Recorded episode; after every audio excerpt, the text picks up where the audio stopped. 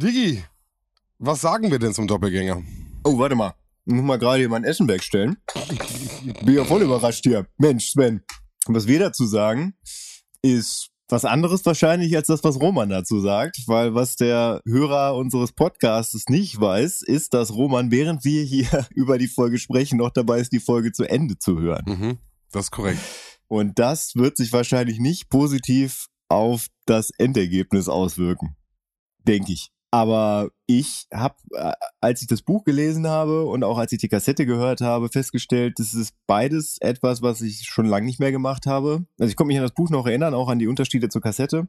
Und auch die Kassette habe ich lange nicht mehr gehört. Also das war wirklich was, hatte ich in meiner Kindheit nicht, habe ich mir aber ein, zwei Mal ausgeliehen, wobei nee, das stimmt nicht. Das war auf eine von diesen Kassetten drauf, über die wir in der Hörspielfolge geredet haben, wo immer zweieinhalb Folgen auf 91 Minuten Tape drauf war. Was überhaupt nicht geht äh, und deswegen nochmal ein Shoutout an unsere Hörspiel Nerd Talk Folge. Äh, hört da rein, wir reden, weiß ich nicht, zwei Stunden? Ja, anderthalb. Anderthalb Stunden über Hörspiele, kompletter Nerd Talk. Also jeder, der die dritte Abfahrt hört, äh, hört da mal rein. Vielleicht habt ihr ja Bock drauf. Also wir haben irgendwann, ab in der Jugend haben wir dann, glaube ich, gesagt, äh, wir machen jetzt mal einen Cut Hm. und haben, ich glaube, ein, zwei Sachen, die wir als Erwachsene so mitgenommen haben, dann noch mit drin, aber da ist noch Luft nach oben. Definitiv. Tatsächlich. Ja.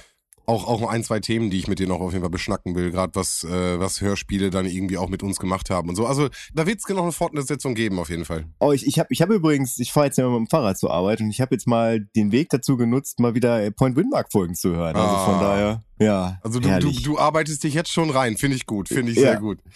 Ja. Ähm, Doppelgänger. Genau. Für mich auf jeden Fall auch eine Folge, die ich super spät erst bekommen habe, äh, die komplett Mhm. unter meinem Radar ist. Ich finde die, äh, jetzt mal unabhängig von Romans Meinung, ähm, läuft die so ein bisschen unterm Radar. Ich finde die aber an sich richtig gut. Also ich fand Mhm. sie echt richtig stark. Äh, vielleicht an der Stelle schon mal, du wirst es bestimmt später nochmal nennen, äh, beide Träger dabei, ne? Mhm. Da sind beide dabei, also beide die, die Trägersprecher. Absolut, also da ist da ist super gute Sprecherqualität da drinnen mal wieder. Ich finde die Storyline gut. Ich habe sogar das erste Mal das Gefühl gehabt, irgendwie, ich, wie du es eben schon meintest, super lange nicht gehört. Krass, das war da auch drin und das ist da drin auch passiert. Jetzt Schnitt. Was wird Roman denken? ähm, bin ich bei dir. Also sie ist, ähm, wir haben auf jeden Fall einen Akzent drinne. Das könnte Pluspunkte geben. Mhm. Äh, Wir sind mit 47 Minuten auf jeden Fall über der Zeit. So, das wird ja beanstanden. Das sind jetzt auch wahrscheinlich die 15 Minuten, die er jetzt nochmal gehören musste, weil er damit hat er dann nicht gerechnet. Äh, weißt du so? Ähm, also die Zeit wird ein Minuspunkt sein. Dafür haben wir Akzente drinne. Wir haben eine Waffe. Wir haben also Bedrohung mal wieder. Wir haben ein bisschen Action drinne.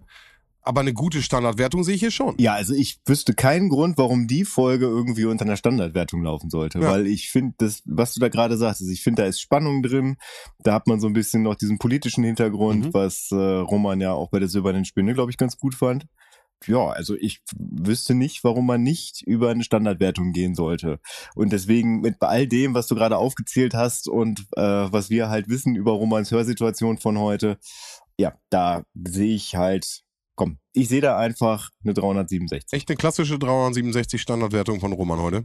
Hm, ja, vielleicht, nee, komm, ich sag 371. Also genau, ich wäre jetzt auch ein bisschen über Standard gewesen, weil das wäre jetzt auch dann so ein bisschen mein Ja. Ding. Jetzt hast du natürlich schon 71 gesagt. Ähm, ich mag immer gerne runde Zahlen, deswegen sage ich die 375. Oh, ich dachte, du hättest jetzt gesagt 370. Nee, ich würde, ich würde, nee, nee, ich würde, ich über, Okay. versuchen, über dir zu bleiben, Okay. ähm, weil, also wie gesagt, die Länge macht natürlich wirklich Minuspunkte und äh, wir sind uns heute sehr einig. Das heißt, vielleicht, äh, ich weiß gar nicht, gibt es viel, was es im Buch äh, unterscheidet? Da werden wir Ja. viele Sachen. Okay, alles klar. Dann bin ich gespannt, weil für mich funktioniert das Hörspiel auf jeden Fall so. Also im, im Buch gibt's viele Stellen, die einfach von Alfred Hitchcock erklärt werden. Hast du in der Kassette auch ein, zwei, gerade wenn er hinterher Ja, meine ich ja. Ja. Meine ich ja. Also, also Alfred Hitchcock erklärt Sachen im, Hörspiel, die einfach im Buch ausgebreitet werden. Hm? Ja, Okay. einfach so. Finde ich, stört aber nicht. Ähm, nee, nee, nee, tatsächlich nicht. Also wenn du es liest, also als ich es gelesen habe, dachte ich mir, wow, krass, Mhm. das war da ja auch drin. Und ähm, es findet im Buch sogar das N-Wort Mhm. statt.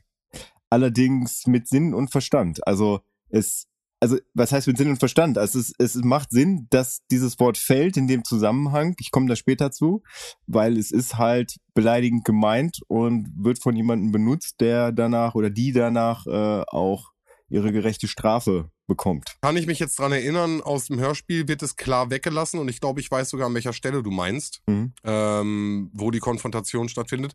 Bin trotzdem gespannt, in welchem Kontext das da genannt wird und äh, wie dieser Mhm. politische Hintergrund damit reingeht. Oh, oh ich glaube, Ja. der ist fertig. Ja, ich glaub, der er? kommt. Da ist er. Jo. Psst, psst. Jetzt hört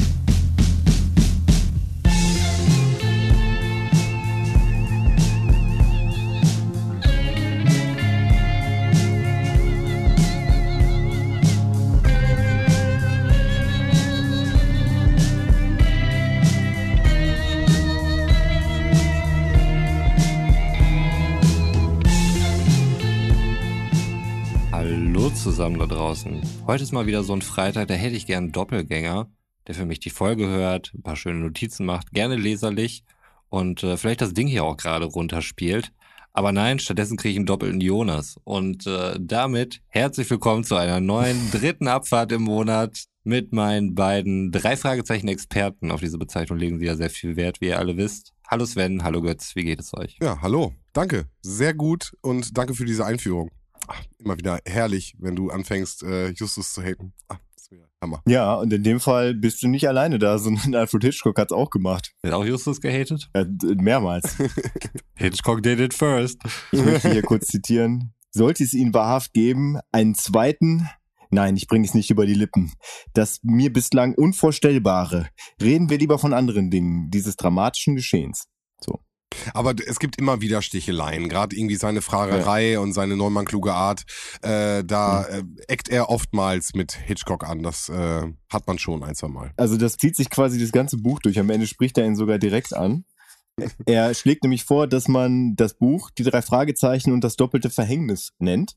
Und als Erklärung sagt er, doppeltes Verhängnis wäre über mich und meine geplagten Mitmenschen hereingebrochen, wenn der Anschein zur Tatsache geworden wäre, wenn es diesen vermaledeiten Justus Jonas wirklich zweimal leibhaftig gäbe. Okay. Hm. Hitchcock und ich sind so. Und das ist eine Formulierung, da muss man, die funktioniert auch tatsächlich ohne, ohne Videokomponente. Jeder weiß, was ich gerade mit meinen Fingern gemacht habe. Ja, das stimmt. Noch ein Zitat von Alfred Hitchcock. Justus Jonas ist ein richtiger Piep-Sohn. Stand auch in dem Buch, oder? Das stand auch so in dem Buch, ja. Ja, Seite 14. Nee, Seite äh, 26. Hätte dir Justus, so wie ich, schon leibhaftig erlebt, in Klammern erleben müssen, bin ich mit einem Stoßseufzer versucht zu sagen, Klammer zu, dann könntet ihr mein Unbehagen nachfühlen, das mich befiel, als ich von der Geschichte erfuhr. Ich sehe da ganz klar eine Verbindung zwischen Roman und Hitchcock. A brother from another mother. Ist so, ist so. Ja. Aber ja, es ist der Doppelgänger von Justus, die drei Fragezeichen, Folge 28. Es ist immer wieder krass, die Nummer zu sagen, weil das bedeutet einfach, dass wir seit 28 Monaten aufnehmen. Ja, Ihr wisst bestimmt alle noch, letzten Monat, als ich diesen überraschenden Fact gedroppt habe, ähm, dass es das erste Mal ist, dass es eine Folge ist, die sowohl in der deutschen Buchreihe, in der Originalbuchreihe und in der Hörspielreihe alles die gleichen Reihenfolge hat, dass es das erste Mal vorkam. Und fasten your seatbelt. In dieser Folge ist es genauso. Also alles Ja. völlig identisch. Wir sind völlig in Form. Aber das wird das aller, allerletzte Mal sein. Hm. weil da greifen wir jetzt nicht vor. Aber ab nächsten Monat ändert sich alles. Also wir haben teilweise nochmal Überschneidung von der deutschen Buchreihe und äh, der deutschen Hörspielreihe an manchen Punkten. Also gerade wenn es zum Jubiläum kommt, 100, 125, 150, 175. Aber da ist ja die Originalbuchreihe nicht mehr dabei. Irgendwann wurde das ja outgesourced sozusagen, weil in den USA das halt nicht mehr gut ankam. Gut, Jo. womit machen wir weiter? Hören wir uns erst die Aufnahmesituation von Roman an oder fängst du mit dem Klappentext an? Nö, mach mal, Roman. Erzähl mal ein bisschen was. Momentchen, wie war, also du haben wir, wir haben schon erzählt, dass du gerade die letzten 15 Minuten noch so auf dem, ja, auf, auf dem letzten Drücker rausgehauen hast. Deswegen haben wir die, Das stimmt, das stimmt. Heute war wirklich so ein bisschen das Gefühl wie äh, Hausaufgaben im Bus machen auf dem Weg zur Schule. Ähm, eigentlich hatte ich mir vorgenommen, die gestern Abend zu hören. Ich war aber sehr müde, muss ich sagen. Gestern war auch wieder so ein Tag, wo wir weit über 30 Grad hatten, dass ich schon um halb zehn eingepennt bin und deswegen das nicht gemacht habe. Dann dachte ich mir, ach, machst du es neben der Arbeit? Ist ja Freitag, was soll da schon anfallen? Alles ungefähr. Und äh, ich habe dann trotzdem es zumindest geschafft, die ersten 25 Teile von 40 äh, dort reinzukriegen. Musste dann aber länger arbeiten, als ich mir vorgenommen hatte. War danach noch irgendwie bei grillen bei Verwandtschaft und so weiter. Und äh, jetzt musste ich dann eben noch die letzten 15 Teile zu Ende hören. Alles noch recht frisch von den Eindrücken her. Ja, das war meine Aufnahmesituation. Wissen wir, ist ja eigentlich ein gutes Indiz äh, für eine gute Bewertung. Ob das jetzt wirklich aber auch heute der Fall ist, werden wir natürlich am Ende erst herausfinden. Das werden wir immer erst am Ende erfahren, natürlich. Aber die, die Sterne stehen gut und ich sehe aber auch schon eine Sache, die nicht so gut steht. Und das ist natürlich auch ein Punkt, warum du wahrscheinlich etwas länger gebraucht hast. Diese Folge hat Überlänge. Diese Folge hat Überlänge, richtig. Eine Folge aus 1981, den genauen Aufnahmetag habe ich nicht. Wahrscheinlich wieder ein paar Tage später, im Mai. Äh, 82. Bei Spotify stand sie bei 81. Ja, habe ich bei beiden 82. Ersterscheinung okay. ist 78 in den USA gewesen, äh, aber deutsche Ersterscheinung 1982. Bin mir relativ sicher, weil ich, ich habe nämlich recherchiert zu der Folge, weil äh, wir da das erste Mal den Fakt haben, dass Sascha Dreger in den drei Fragezeichen eine Sprechrolle haben wird. Das passiert nicht häufig. Äh, einmal spielt er witzigerweise den Tarzan in einer noch weit, weit weg liegenden Folge. Vielleicht äh, für dich, Roman, zur Erklärung und auch für die Hörspiel-unaffinen Zuhörer. Sascha Dreger ist Tarzan beziehungsweise Peter Timotheus Carsten. Ach, du kannst sogar den Namen von dem. Oder Carstens. Er kommt aus der Reihe von TKKG, keiner kann seinen Namen. Er heißt Tarzan. Ja, er heißt Tarzan, äh, beziehungsweise irgendwann ach, gab es da auch einen Rechtsstreit. Ah. Tatsächlich. Äh, weil der Name markenrechtlich geschützt war und dann wurde sich beschwert und dann musste der Name geändert werden. Das wird sogar in der Folge von TKKG thematisiert. Da wird dann gesagt, dass Tarzan das erste Mal einen Tarzan-Film sieht und dann sieht, was das halt für ein stumpfer Affe ist und dass er halt nicht mit sowas verglichen werden möchte und deswegen hat er seinen Namen ändern wollen. Aber da TKKG ja TKKG heißt und er ja P wie Peter heißt und vollkommen vergessen hat, dass er noch einen zweiten Namen hat, Timotheus, was ihm dann seine Mutter steckt, ja, nennt er sich dann Tim. Cool, kann man sich ja nochmal über das Franchise, äh, das andere Franchise noch einmal drüber herziehen und äh, den Ureingeborenen einen Neandertaler nennen. Das läuft doch super. Das sind doch gu gute Voraussetzungen, um der TKKG einfach vielleicht mal nicht zu hören. Vielleicht. Genau. Aber was ich, was ich finde, und das finde ich krass an dieser Folge, und da kann ich ja vielleicht schon mal ein bisschen vorgreifen. Peter Carsten, nee, Quatsch. Sascha Dreger spricht ja den Doppelgänger von Oliver Rohrbeck in dieser Folge. Oliver Rohrbeck ist ja Justus Jonas und Sascha Dreger spricht eine Figur namens Ian Carew. Und das finde ich in dem Sinne krass, weil die beiden sind ja tatsächlich irgendwie Rivalen. Das ist jetzt nicht nur bei den drei Fragezeichen TKKG so, sondern äh, da haben wir ja vor ein paar Wochen in der äh, Hörspiel-Nerd-Folge äh, haben Sven und ich halt auch darüber gesprochen, dass es ja dann auch, also meine erste Begegnung mit Oliver Rohrbeck war in den Playmobil-Hörspielen und zeitgleich hat Sascha Dreger nämlich in den Lego-Hörspielen eine Sprechrolle gehabt. Also die haben irgendwie immer so ein bisschen parallel gelebt, aber auch unabhängig voneinander. Und ich meine, äh, das scheint bei denen ja keine ähnliches, wirklich, ja, ähnliches Alter, ja. genau. Äh, Sascha Dräger ist, glaube ich, zwei Jahre jünger als Oliver Rohrbeck. Aber der, er scheint es ja auch mit Humor zu nehmen. Ne? Also wie gesagt, in der, äh, in, in der Folge, ich glaube, das Blaue Biest hieß die oder heißt die, da spielt er, wie gesagt, den Tarzan in der Folge. Und in der anderen Folge, in der er vorkommt, der gestohlene Preis, da spielen tatsächlich alle TKKG-Jungs äh, und Mädchen mit, die dann äh, sich die ganze Zeit über Justus lustig machen. Also da hat er dann auch wieder eher so ein, so ein von oben herab mhm. gehende Rolle, wo Justus sich dann mit Absicht dumm stellt, äh, was ihn dann am Ende dann wieder über Sascha Dräger hebt. Vielleicht interpretiere ich da auch gerade zu viel rein, Maybe. aber für mich ist das... Maybe. Guck dir, guck dir Romans Gesicht an und dann ja. weißt du's. Also ich weiß nicht, warum der Hammer nicht geschwungen hat. Der Hammer wäre möglich gewesen an der Stelle, Roman. Du hättest ihn einsetzen können. Hast ich du nicht noch, getan? Ich war noch dabei, ähm, meine, meine Ehre wiederherzustellen, indem ich ja einen äh, Snapshot gemacht habe von dem Spotify-Bild, auf dem ersichtlich ist, äh, dass zumindest Spotify diese Folge von 1981 listet. Also ich bin noch da und habe alles andere äh, so lange ausgeklammert. Okay. Ja, nee. gut. Deswegen hat bei mir einfach nur der Hammer der Ignoranz, äh, der, okay. der schwang hier rum. Schön, dass du ihn nochmal genannt hast. Der war nicht im Bild. Ich wollte auf jeden Fall darauf hinaus, dass ich geguckt habe, TKKG gibt es seit 1981 und äh, die Folge kam 82 raus. Deswegen, äh, ich habe nämlich geguckt zum Moment der Aufnahme der Folge, ob Sascha Dreger tatsächlich schon bei TKKG tätig war. Das hatte ich nämlich recherchiert.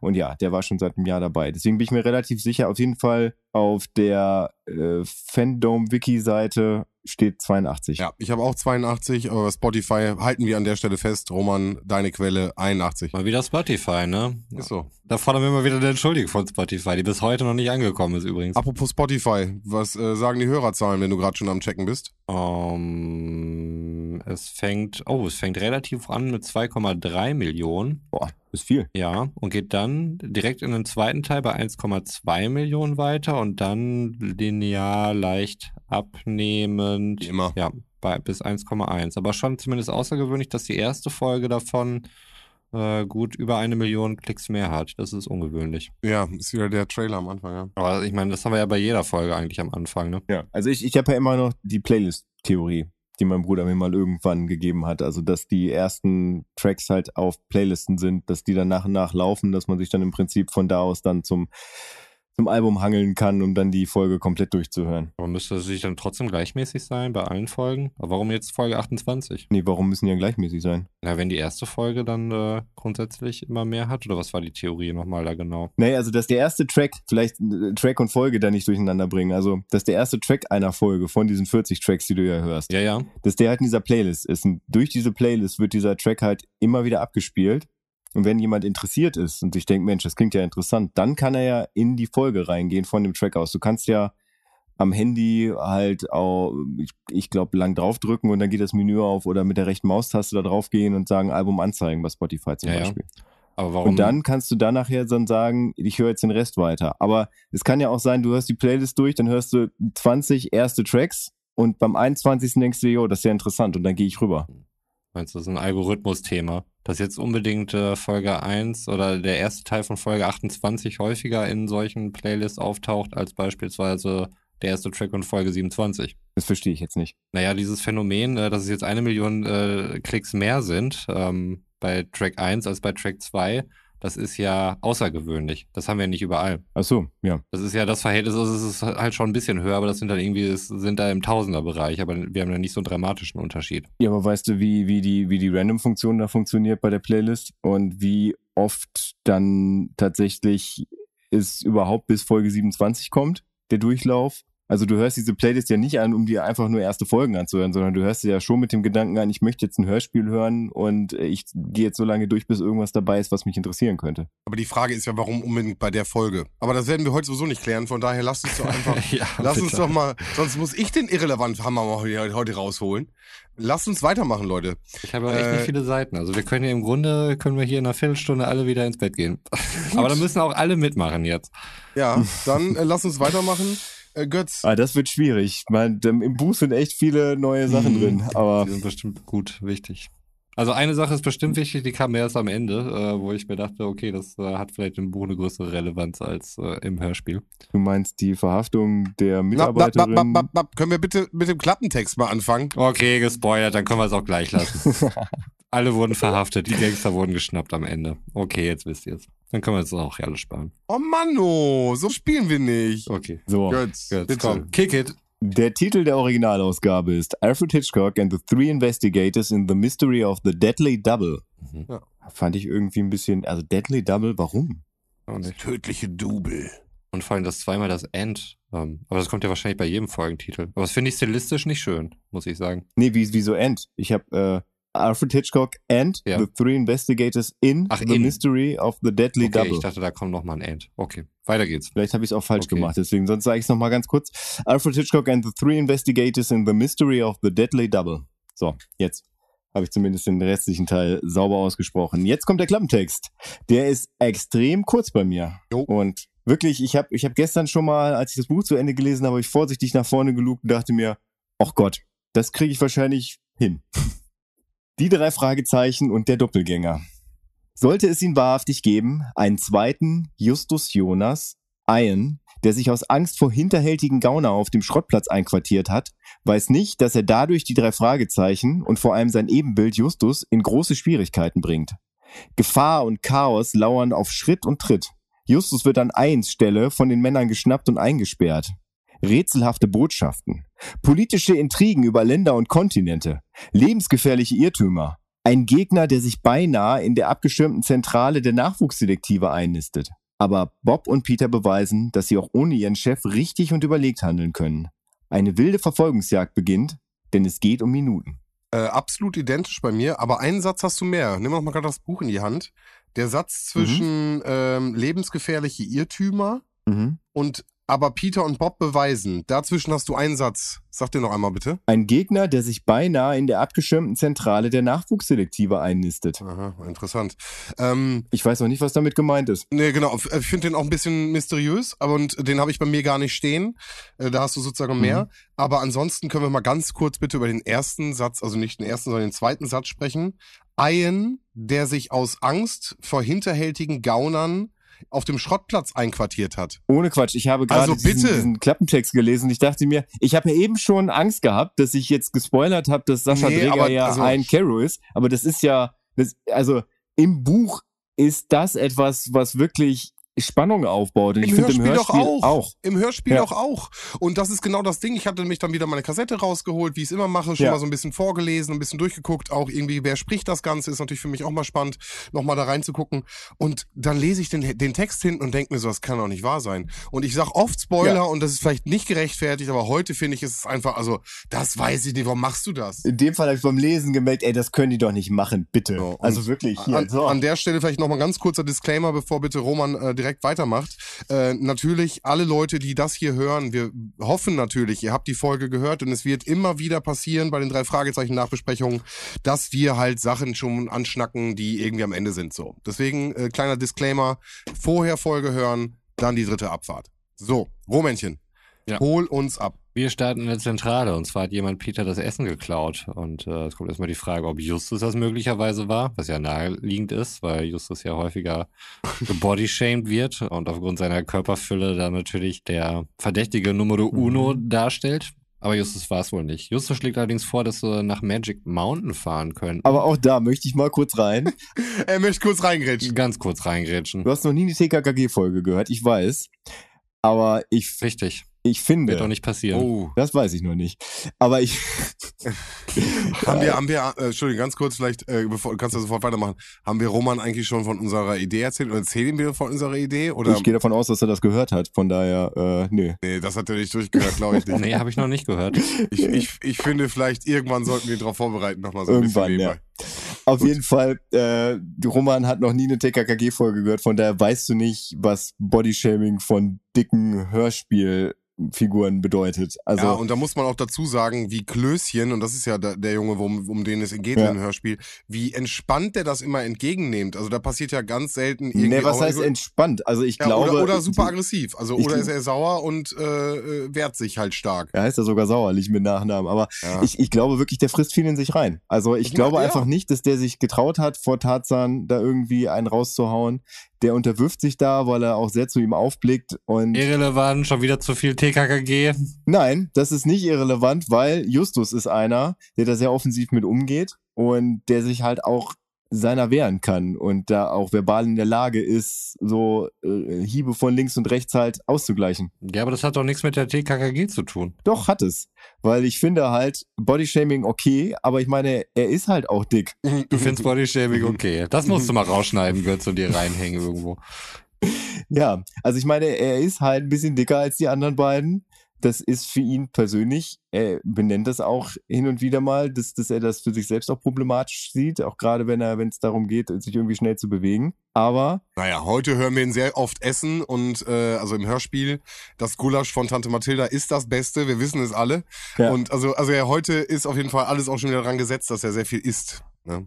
ja, also natürlich wird damit gespielt, aber worauf ich hinaus möchte, ist, dass er durchaus verbal und persönlich in der Lage ist, sich da zu Ja. wehren und er ist da kein Opfer. Hm, danke für den wertvollen Einwurf. ähm, Justus schlägt vor, nach Magic Mountain zu fahren und erklärt erstmal das Konzept vom Freizeitpark. Also, dass man da einmal Eintritt Mhm. bezahlt und dann so häufig fahren kann, wie man möchte. Das scheint vielleicht zu der Zeit relativ neu gewesen zu sein. Ist das nicht verrückt? Ist das nicht verrückt? Im Gegensatz zur Kirmes oder zum Jahrmarkt in Abgrenzung. Naja, also im Buch ist es tatsächlich so, dass erst die Überlegung ist, nach Disneyland zu fahren und dann heißt es, da waren wir aber schon so oft. Mhm. Und dann wird halt Magic Mountain vorgeschlagen. Und das hat aber noch nie, auch keiner von denen gehört. Also im Prinzip ist das für die alles Neuland. Also das ist nicht so, dass da irgendeiner vorschlägt, lassen Sie jetzt mal ins Magic Mountain fahren, sondern sie haben davon gehört und möchten das mal ausprobieren. Aber wenn du sagst, Disneyland waren wir schon so oft, dann kennen sie das Prinzip ja eigentlich eines Freizeitparks. Aber es wird hier nochmal explizit erklärt. Also vielleicht auch einfach für die Hörerinnen und Hörer da draußen. Ich weiß nicht, vielleicht war das war Disneyland in den 80er oder 70er Jahren anders. Hm, okay. Keine Ahnung. Also weiß ich jetzt nicht, da habe ich jetzt kein Hintergrundwissen zu.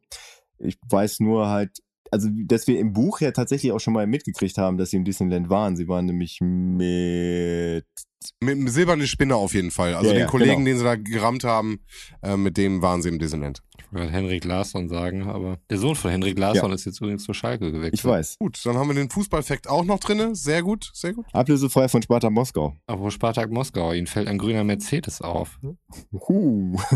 am Schrottplatz. Ja, das finde ich tatsächlich ein bisschen komisch, dass denen dann nicht auffällt, dass dieser grüne Mercedes hinter ihnen ist bei der äh, Verfolgungsfahrt gleich. Aber ja, das ist auch tatsächlich im Buch so. Das fällt ihnen dann doch irgendwann auf, der grüne Mercedes. Dass das der vom Schrottplatz ist. Ja, aber die, die machen da keine Rückschlüsse darauf, dass das, also zumindest als Morten sagt, wir werden verfolgt, ein grüner Mercedes wird auf jeden Fall im, die, also die Brücke wird nicht geschlagen im Hörspiel. Ich fand die aber sehr naheliegend, weil die eben noch von dem grünen Mercedes gesprochen Ja. haben. Und jetzt schon wieder werden sie von einem grünen Mercedes verfolgt. Also da bin ich schon von ausgegangen, dass sie darauf. Vielleicht nicht explizit. Wir werden von einem grünen Mercedes verfolgt. Genau so ein grüner Mercedes, wie er eben noch gerade, wisst ihr noch, vor einer Minute, als das Hörspiel geschnitten wurde, äh, vor der Zentrale stand. Ja, aber ja, genau. Das, dieser Satz wird nicht gesagt, das stimmt. Ja, darauf wollte ich einfach nur hinaus. Ja. Äh, aber Schwach an der Stelle. Und? Habe ich auch mal einen Minuspunkt jetzt dazu subtrahiert. Und im Buch ist es auf jeden Fall so, dass äh, Bob und Justus Peter mit Tennisbällen bewerfen. Und es ist nicht so, dass wie im Hörspiel, dass Peter dann sagt, lass uns mit den Tennisbällen spielen, sondern Peter nervt nämlich die ganze Zeit mit seinem Schinkenbrot. Und Bob und Justus sagen dann irrelevant und bewerfen ihn mit Tennisbällen, damit er aufhört. Gut, das, das Schinkenbrot-Argument hatten wir vorher schon. Ne? Irgendwie du, äh, da sagt Peter doch auch noch irgendwie, Hunger ist mir, oder Essen ist mir auch wichtig. Und also das Thema hatten wir halt vorher schon. Funktioniert für mich beide Sachen. Und in der Autoszene ist es ja einfach nicht nochmal fest, explizit festgestellt. Aber ähm, vielleicht ist der einfach nur so hinter uns, wird gesagt. Und dann sagt Justus, mir gefällt das hier nicht. Und dann wird er schon überholt und äh, sie scheren ein. Ich finde auch da muss nicht unbedingt nochmal explizit gesagt werden, dass es der ist, weil wir hatten ja wirklich gerade die Szenerie. Und also wir sprechen über Justus, wir sprechen hier über Justus. Im Buch wird es auf jeden Fall benannt und im Buch äh, wird auch am Anfang benannt, dass die wohl Mitglieder des internationalen Mundraubsyndikats sind, Ja. was auch im Hörspiel stattfindet. Ja, das ist korrekt. Ja, Mundraub wird. Vor allem zum Ende hin ist es mir aufgefallen. Wie dem auch sei. Ähm, sie fahren halt mit Morten Richtung Vergnügungspark und dann kommt eben kurz danach die Szene, als ihnen dieser grüne Mercedes aufgefallen ist, äh, dass sie von einem grünen Mercedes verfolgt werden und äh, der ihnen dann eben auch den Weg abschneidet, die zum Bremsen zwingt und zwei Männer mit Pistole vor denen stehen. Und diese Akzente konnte ich überhaupt nicht einschätzen, die die Männer gesprochen hat. Ich dachte erst bei dem einen, es wäre irgendwas äh, Französisches oder so. Es hat aber auch wenig Sinn ergeben. Warum? Wird später an anderer Stelle auf jeden Fall nochmal aufgeklärt, was das für ein Akzent ist. Sie nehmen auf jeden Fall Justus mit. Ach nee, nee, es macht, es macht ja tatsächlich, ich wollte gerade sagen, Französisch macht ja Sinn in Afrika, aber das ist ja eine britische Kolonie, das wird ja explizit benannt, von daher, ich bin wieder raus. Okay. ähm, Justus sitzt äh, verängstigt und geknebelt im Mercedes, äh, kann ich sagen. Und die beiden Gangster sagen, er sei genauso ein Dickkopf wie sein Vater und äh, wollen nach Mexiko. Fahren aber in die Berge äh, in der Nähe von Rocky Beach und äh, sperren ihn dort erstmal in eine Hütte ein.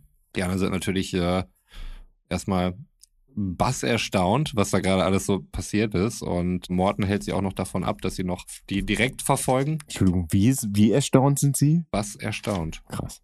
Noch nie gehört das Wort. Aber tief erstaunt ist das anscheinend. Ja, nee, äh, ist cool. Habe ich wieder was Neues gelernt. Wie Hemmschuh. Das ist auch ein Wort, was ich mir von dir angeeignet habe. Cool. Mhm. Cool. Sprache-Influencer. Mir ist aber aufgefallen, dass ich in der letzten Folge viel zu häufig irgendwie gesagt habe. Das hat mich selbst sehr genervt. Äh, können wir ja irgendwie ins Phrasenschwein machen. Oder können wir irgendwie rausschneiden? Irgendwie rausschneiden. da hat Gott irgendwie ganz schön viel zu tun dann. Ja, ich nicht so gut. Aber gut. irg- irgendwie was, was mir nicht so gefällt. Gut, die anderen beiden, ähm, bei anderen drei, muss man ja sagen, weil Morten ist ja auch noch dabei und bringt sie Mhm. dann zum Polizeirevier, um dort über das gerade Geschehene Äh, zu warte, sprechen. warte, warte, warte. Sie haben ja etwas, womit die Entführer nicht rechnen, und zwar Autotelefon. Und das wird im Hörspiel gar nicht so explizit benannt, aber im Buch ist es so, dass die beiden, Fred und wie heißt der andere? Karl? Heißen die wirklich Karl und Fred? weiß ich nicht, auf jeden Fall die Entführer, dass sie sich fragen, warum die Polizisten denn so schnell auf sie aufmerksam geworden sind, weil sie schon das Gefühl hatten, dass sie auch gesucht und verfolgt werden. Und äh, in der heutigen Zeit, da denkt man sich, ja gut, äh, also wenn jemand entführt wird, dann zücke ich halt das Handy raus und rufe die Polizei an. Aber das war damals ja noch nicht so gang und gäbe. Also überhaupt nicht. Und gut, man könnte bei so einem prunkvollen Auto wie dem Rolls Royce darauf kommen, dass da vielleicht Autotelefon drin ist und wahrscheinlich, da muss ja auch irgendwo eine Antenne dran gewesen sein. Aber gut, soweit gehen wir jetzt nicht ins Detail rein, aber Fakt ist auf jeden Fall, es gab ein Autotelefon, es wurde die Polizei schon direkt alarmiert und deswegen waren die dann auch schon unterwegs. Aber es wird ja auch, äh, während die im Auto sitzen mit Justus, wird ja auch einmal die Polizeisirene, wird ja eingespielt. Das ist nochmal wichtig, weil äh, die Polizei weiß früher Bescheid, als die Entführer es eingeplant haben. Gut, mein nächster Punkt ist hier, äh, Reynolds bekommt einen Anruf und zwar hat ein Polizeihubschrauber, also das ist alles noch auf dem Polizeirevier, ähm, ein Hubschrauber hat den ähm, grünen Mercedes gefunden, wo sie dann auch äh, direkt hinfahren. Dort angekommen sieht äh, Peter, dass dort keine weiteren Spuren sind vom Mercedes, also keine Reifen oder Fußspuren, oder zumindest jetzt irgendwie so straßenseitig und äh, schließt daraus dann, dass sie ins Gebirge gegangen sind, ins äh, Chaparral. Ich, Chaparral. Aber was ich finde, ist, dass hier sehr klar wird, wenn Justus nicht da ist, dass sie sich halt auch mal ein bisschen was trauen. Auch mal so selber sagen, was ihnen auffällt und dass man halt da auch merkt, okay, die sind nicht einfach nur Mitläufer von Justus, sondern die haben auch schon detektivische Fähigkeiten und einen Blick. Und sich auch durchsetzen können gegen Reynolds, ne? Wenn jetzt sagt, ja. er ist ja nichts und äh, so von wegen, ach, gehen wir weiter und da jetzt auch einfach die Schnitte zu haben von Peter, sich einfach dem gegenzustellen und auch einfach so ein bisschen den Ton anzugeben, mega gut. Ja, und dann kommt ja ein Polizist an, der dann sagt, dass sie was gefunden haben. Und zwar eine Karte, die im Strauch gefunden wird. Nicht irgendeine Karte, sondern die Karte. Ihr wisst schon. Die Karte, die einem sämtliche Türen öffnet, äh, aber, die Justus vermutlich dort hinterlassen hat. Aber dieser Polizist, das ist Wolfgang Dreger. Also der Sprecher dieses Polizists.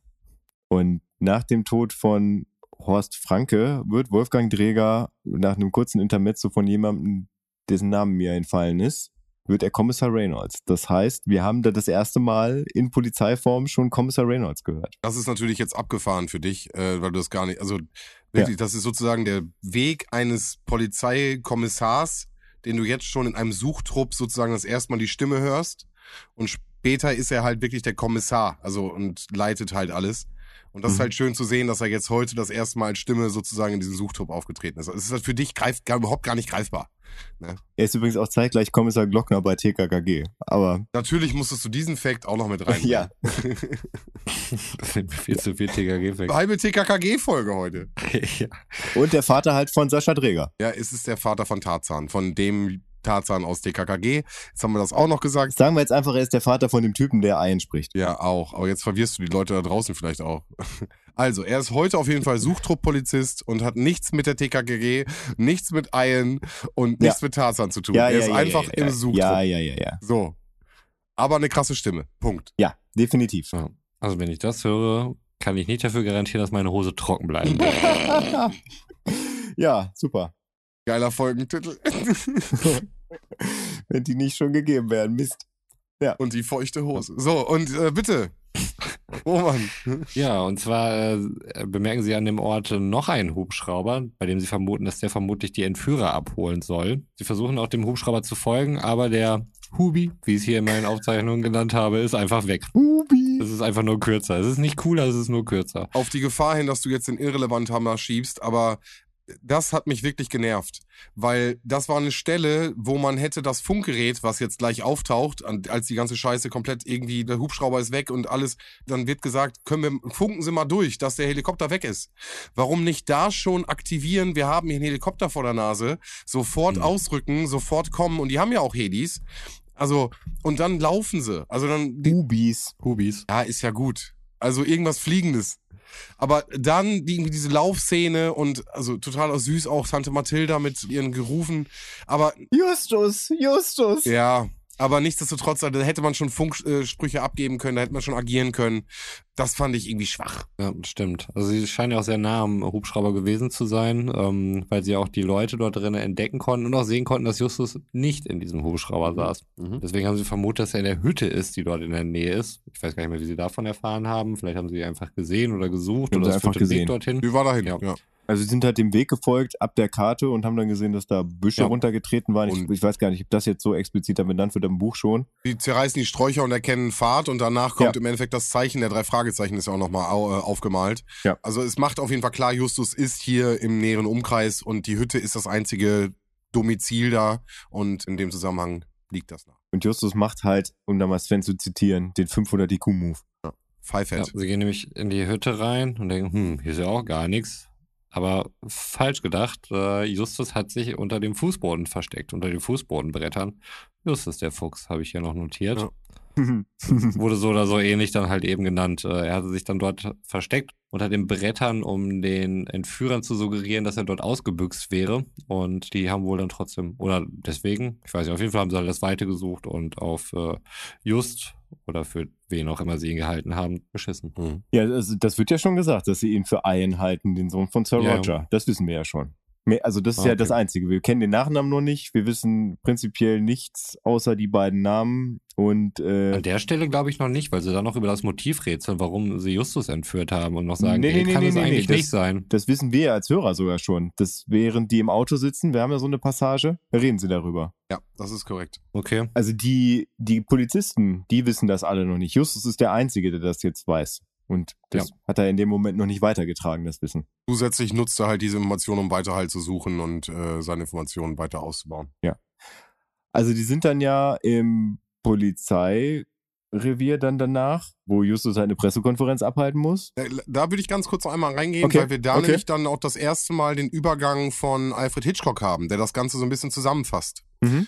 Und äh, da meintest du äh, im Vorgespräch, dass wie ist das denn dann im Buch gelöst? Hast du dann die ganze Situation nochmal über zehn Seiten ausgebreitet oder gibt's auch einen Hitchcock, der das überleitet? Nö, da hast du einfach dann tatsächlich einen Zeitsprung, wenn ich das Okay, richtig in Erinnerung okay. habe.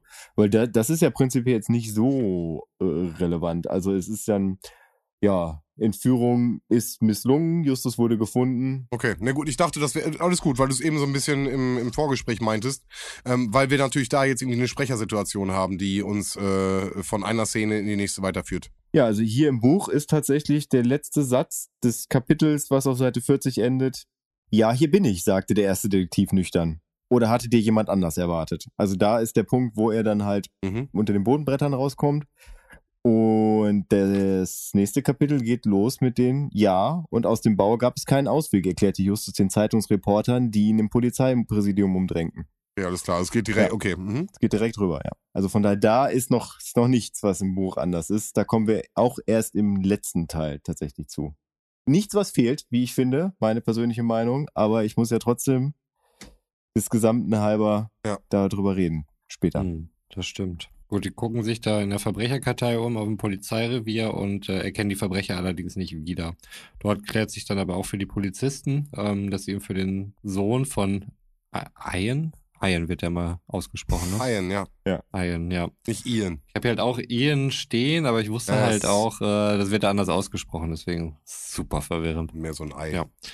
Der Sohn eines äh, hochrangigen Politikers aus äh, Südafrika, Mhm. was übrigens im Original nur Afrika genannt wurde und nur im Deutschen wurde es als ähm, Südafrika genannt. Ich wollte es Hm. gerade sagen. Was dann auch diesen Weiß-Schwarz-Konflikt vermutlich besser erklärt, Hm. wegen Apartheid und so weiter. Ja, aber bevor wir da hinkommen, Zwei Fragen Äh, Folge 28. ja, aber welche von den zweien? ja, oder ist es beide? Äh, wer weiß, wer weiß, wer weiß. Ich gehe davon aus, dass du eine Liste von allen bisher gehörten Folgen vor dir liegen hast, immer. damit wir nicht wieder äh, dieses Immer vor meinem geistigen Auge. Immer. Fragezeichen und der Hund-Spektakel dann haben, den ich sehr gut fand. Meine Lieblingsfolge bis heute. Ja, meine auch, cool. Hm, Ich bing das nur schnell. Bestimmt valide Ergebnisse. Kleiner Funfact am Rande, die meistgesuchte Seite auf Bing ist übrigens Google. Keiner benutzt Bing. Glaube ich. Keine schöne Darstellung hier. Doch, ich benutze es tatsächlich, um Google zu suchen. Ist tatsächlich auch der Arbeit auch so, weil ich zu faul bin, das umzustellen. Okay, schießen Sie los. Ja, und zwar kommen wir zu der ersten von zwei Fragen aus der Kategorie Tonspuren. Das hast du schon einmal gehört. Dann ordne das Zitat dem passenden Fall und der richtigen Person zu. Deine detektivischen Fähigkeiten sind gefragt. Haben wir ja schon mal gelernt. Ist ja immer der Satz dabei. Okay, jetzt kommt ein Zitat. Fragt eine Maus, wohin es geht. wenn Adlerkrallen sie ergreifen? Hm. Boah, gar keine Ahnung. Warte, vielleicht, vielleicht, wenn ich es anders betone. Fragt eine Maus, wohin es geht, wenn Adlerklauen sie ergreifen? Die drei Fragezeichen und alle Stereotypen über Chinesen. Ich glaube wirklich, dass es genau so ausgesprochen wird in der Folge. Bin ich mir ziemlich sicher. Also es schränkt zumindest schon mal ein. Und ja, welche Folge war das, wo sie es wirklich völlig übertrieben haben mit dem chinesischen Akzent? nee, nee, nee, nee, nee, das, das ist nicht die Folge. Nein? Das kann ich dir schon mal sagen. okay, da Aber bin ich, ich weiß, völlig dass auf der falschen Fährte. Also es wäre tanzende Teufel oder äh, grüne Geist. Del Tanzen del Teufel. Ja, genau, das war die Szene. Meinst du? Ja. Nee, sorry. du hast jetzt zwei gekriegt. Zwei, zwei Vorschläge. Sozusagen. Das War es eher der tanzende Teufel, den du gerade sehr gut imitiert hast? Oder der andere Chinese, der diese Weisheiten versprüht hat? Im grünen Geist. Ich dachte, Del Tanzen del Teufel. Nein, leider nicht. Nee. Ah, Ah, und ich, daneben. Und du, du, dir ist dieses Zitat auch in der Folge nicht aufgefallen. Ich weiß nur, dass ich da voll drauf erpicht war, da nochmal drüber Mhm. zu sprechen und habe das auch nochmal vorgelesen. Aber dir war das schon in der Nachbesprechung vollkommen Im Kopf egal. ist schon wieder alles durchgerauscht. Ich merke das schon. Deswegen dachte ich, ich, vielleicht, vielleicht ist da ja was von hängen geblieben. Nee. nee. Kommen wir nun zum 11.06. Der ist ja noch gar nicht so lange her. Hm. Der 31.08. liegt vor uns, der 11.06. hinter uns. Personenbeschreibung. Ziehe gekonnt die richtigen Schlüsse. Welche Persönlichkeit wird hier wohl gesucht? Und in welchem Fall spielt sie eine Rolle? Ein Junge, der hm, hm, zum Verwechseln ähnlich sieht, befindet sich auf der Flucht vor gefährlichen Verfolgern. Es ist Iron und geht's um Folge 28 und den Doppelgänger. Bang, bang, bang. Sehr gut, Momentchen, sehr gut. Das war nicht schlecht, ne? Da muss man erstmal drauf kommen, Ja. wenn man die Folge 28 bespricht. Hey, du, wir hatten schon Momente dabei, da haben wir, hast du die Folge gerade gehört und wusstest, Einiges, ja, von daher, ja. äh, es hätte alles sein Ja. können. Ah, schön. Ja. Äh, gut. Aber eine Sache, eine Sache habe ich vielleicht noch gerade, wenn wir gerade noch so ein bisschen im, im Klönschnack-Talk sind und äh, weil es drei Fragezeichen relevant ist, äh, passt es am besten hierhin. Äh, ich hatte es mal reingeschickt, äh, geschickt. ich habe mir die drei Fragezeichen-Pizza geholt. Jo. Und wie war sie? Ähm, ja, es ist natürlich ähm, vielleicht für alle Leute da draußen, äh, die drei Fragezeichen Pizza ist wohl noch zu haben. Ich habe lange geschaut in zwei verschiedenen Sorten, deswegen auch nochmal ein Shoutout an Roman. Es gibt eine Quattro Formaggio davon, die ich natürlich nicht essen werde, aber ähm, ich würde erstmal das Erlebnis vom, vom, vom Packen so, weil ich, das, der, der Geschmack ist wirklich das Letzte. Ich wollte gerade sagen, ich, ich glaube, die Pizza ist am Ende gar nicht so gut, aber das ganze Konzept finde ich super. Und jetzt erzähl mal ein bisschen. Ich bin voll interessiert. Also super spannend. Du, du, du kaufst das Der Ding. Geschmack ist das Letzte, ist auf jeden Fall schon mal eine gute. Naja, also den möchte ich als letztes, als letztes äh, Ja. bewerten, äh, weil du kaufst das Ding und dann holst du aus dem Gefrierfach, scannst einen QR-Code ab und dann steht, ähm, du sollst den Backofen vorheizen und wenn du ihn vorgeheizt hast, nimmst du die Pizza raus und dann hast du zwölf Minuten Zeit, so lange wie die Pizza braucht, Strichen, äh, läuft ein Countdown ab, musst du den Fall lösen. Und der Fall Mhm. bezieht sich natürlich, was cool ist, auf die Pizzapackung. Das heißt, Informationen und Indizien findest du noch auf der Packung. Und du gehst durch den QR-Code auf eine Seite, die extra für diese Pizza gemacht worden ist und hörst dir, wenn du die Pizza reintust, ein Hörspiel an. Einen ganz kleinen Part, zwei Minuten. Und es Mhm. geht um, um eine Situation wird beschrieben, dann hast du ein bisschen Text und du musst dann im Endeffekt versuchen, mit den Hinweisen, die du äh, im Endeffekt kombinieren musst auf der Packung und mit den Informationen, die du jetzt in dieser App hast, das, also nicht eine App, sondern eine Homepage, dann im Endeffekt zu kombinieren. Und das ist halt wirklich richtig cool. Du hast noch diesen Zeitfaktor, du kannst dir Tipps geben, aber du hast halt zwölf Minuten. Das heißt, du hast noch diesen Druck im Nacken. Und also es war jetzt wirklich relativ simpel an manchen Stellen, aber bei einer Stelle habe ich mich wirklich so ein bisschen ja doof getan und muss ganz offen sagen, ich habe die zwölf Minuten leider nicht einhalten können. Das heißt, ich habe das Rätsel nicht nach zwölf Minuten gelöst. Es war der letzte Schritt, also danach war nur noch ein bisschen lesen und so. Aber ja, ein paar Sekunden zu spät und ähm, dann habe ich aber trotzdem ein super cooles Erlebnis. In der Zeit, wo du auf die Pizza wartest, hast du ein cooles Spiel, Hörspiel und kannst äh, wirklich die Zeit cool überbrücken. Also in dem Sinne finde ich das super cool. Also das beruhigt mich schon mal so ein bisschen, weil ich hatte wirklich richtig, richtig Schiss davor. Weil ich bin prädestiniert dafür, wenn ich in irgendwas bin, was mich geistig absolut einnimmt, dass ich diese zwölf Minuten vergesse Genau, und Stunde mir dann ich- denke, scheiße, die Ja. Pizza ist noch im Ofen. Und du hast halt Zeit, um diesen Fall zu lösen. Es geht halt auch so ein bisschen, es geht gerade eilig und es muss schnell gemacht werden. Und ich finde, das haben die super eingebunden. Natürlich mit unseren Lieblingssprechern, ist klar. Aber insgesamt muss ich sagen, hat mir das echt gut gefallen. Und ich deswegen, äh, entweder äh, muss ich mir die Quattro Formaggio holen und äh, sie irgendjemand anderen bi- anbieten. Ähm, aber alleine für das, für das Erlebnis finde ich es halt wirklich, es macht echt Spaß. Also es war echt cool. Ja, ja glaube ich. Also ich dachte eigentlich, dass das dass ein Rätsel in der Innenseite irgendwo versteckt ist und Hab man dann gedacht. halt irgendwo was zum. Aber das finde ich ja eigentlich noch cooler. Ja. Also auch gerade, dass ein Countdown dabei läuft, Ja. dass man da bloß nicht in die Gefahr gerät. Ich meine, das wäre ja auch ein super Marketing-Gag, ne? Also einfach das Rätsel so schwer machen, dass man halt direkt wieder losgehen muss, um sich die nächste Pizza zu holen, weil die halt verkohlt ist. Weil du es nicht geschafft hast, so, genau. Ja. Ah ja, wie gesagt, äh, ja, insgesamt äh, ein cooles, cooles Erlebnis, ein Pizza-Erlebnis, sage ich jetzt einfach mal. Preislich war sie okay, also gehobene Mittelklasse, aber wie gesagt, da, du kriegst ja auch was geboten. Und äh, geschmacklich ist jetzt so ein bisschen äh, das Resümee. Schmeckt nach Bolognese mit Salami. Mhm. Also mir hat sie jetzt nicht unbedingt geschmeckt. Wäre jetzt nicht irgendwie, was ich mir jetzt hier regelmäßig holen würde. Wirklich hatte so einen Bolognese-Geschmack und mit Salami und Speckwürfel sind auch drauf und dann sehr, gew- also sehr stark gewürzt, ein bisschen Schärfe. Also, wie gesagt, experimentiert, sage ich mal, aber so gut ist sie nicht. Okay, also ich meine, ich, ich glaube, mit vier Käse kann man nicht viel falsch machen, würde ich jetzt mal behaupten. Ist halt dann viel Das- Käse. Ja, also von daher, pf, weiß Roman, ich nicht. ich greif zu. Ich greife zu. Also eine Pizzageschichte, die ich mit Roman immer wieder verbinde, ist die eine, wo Roman tatsächlich eingeschlafen ist während einer Pizza und ich schon lange geschlafen habe, weil Roman ähm, nachts noch unterwegs war, was sein gutes Recht war, weil es war Wochenende und für mich nicht, weil ich musste arbeiten und ich bin um 7 Uhr bin ich wach geworden von meinem Wecker und dachte mir, es flimmert aber ganz schön, irgendwie schlechtes Bild, kein HD gerade hier. Hm. Und dann habe ich die Tür aufgemacht und dann dachte ich, oh, es flimmert ja noch viel mehr. Und dann habe ich festgestellt, nee, das liegt nicht daran, dass hier irgendwie gerade schlechte Renderung am Start ist, sondern äh, irgendwie liegt hier ein ganz komischer Vibe in der Luft. Und bin dann auch dem Geruch nachgegangen, den ich so gerochen habe, der mich in die Küche führte. Und dann machte ich den Ofen aus, guckte in den Ofen rein und sah da zwei Stücke Kohle, die äh, Roman und wer waren das damals?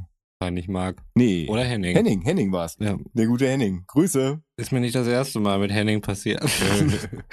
Und auch nicht allgemein das erste Mal überhaupt mit äh, so einer Aktion. Ich wünschte, ich könnte das behaupten, dass mir das danach nie wieder passiert ist, aber ich glaube, das ist mir insgesamt schon viermal oder so passiert. In mein Leben. In meinem Leben. Worauf ich da hinaus, ich glaube, das ist dir, ist, ist dir das mit mir nicht auch passiert, wo wir mal zusammen bei meinen Eltern gepennt haben? Ich glaube, da haben wir noch kurz vorher die Kurve gekriegt. Ich glaube auch. Es war aber auch ganz, ganz knapp davor. Da waren wir noch auf einem Geburtstag in Lage, ja, wir Ja. sind schon teilweise eingeschlafen, ähm, Ja. aber es ging noch. Wenn ihr das äh, Drei-Fragezeichen-Spiel gehabt hätte, wäre das nicht passiert. Wäre das Nee. nicht, aber worauf ich hinaus möchte, da, da war ich wirklich mal von mir selbst überrascht und ich war auch ein bisschen stolz auf mich. Ich habe dann halt mich selbst fertig gemacht, also kurz geduscht und habe mich angezogen, habe dann äh, das Fenster in der Küche dann auch wieder zugemacht, nachdem das alles so ein bisschen abgezogen war. Dann bin ich zu Roman hingegangen, habe ihn kurz wachgerüttelt und habe gesagt, deine Pizza ist fertig und dann bin ich arbeiten gegangen. Boom, Mic Drop. Das fand ich, also das wäre im Film, wäre das der Mic Drop Spruch gewesen. Und, Ja. Und in dem Fall habe ich ihn wirklich, der ist mir beim Duschen eingefallen. Ich meine, gut, das ist jetzt nicht spontan, aber trotzdem, also für, für Roman, der einfach auch wach geworden ist. Und Einfach vier, fünf Stunden später fällt ihm der Joke ein, weißt du? nein, nein, nein, nein, nein, nein, nee. Ich musste ja, ich, ich hatte ja nur zehn Minuten Zeit, mich fertig zu Ja, machen. okay, okay. Ja, ich ja. dachte, du Wahrscheinlich immer noch verkatert. Weiter schlafen, so.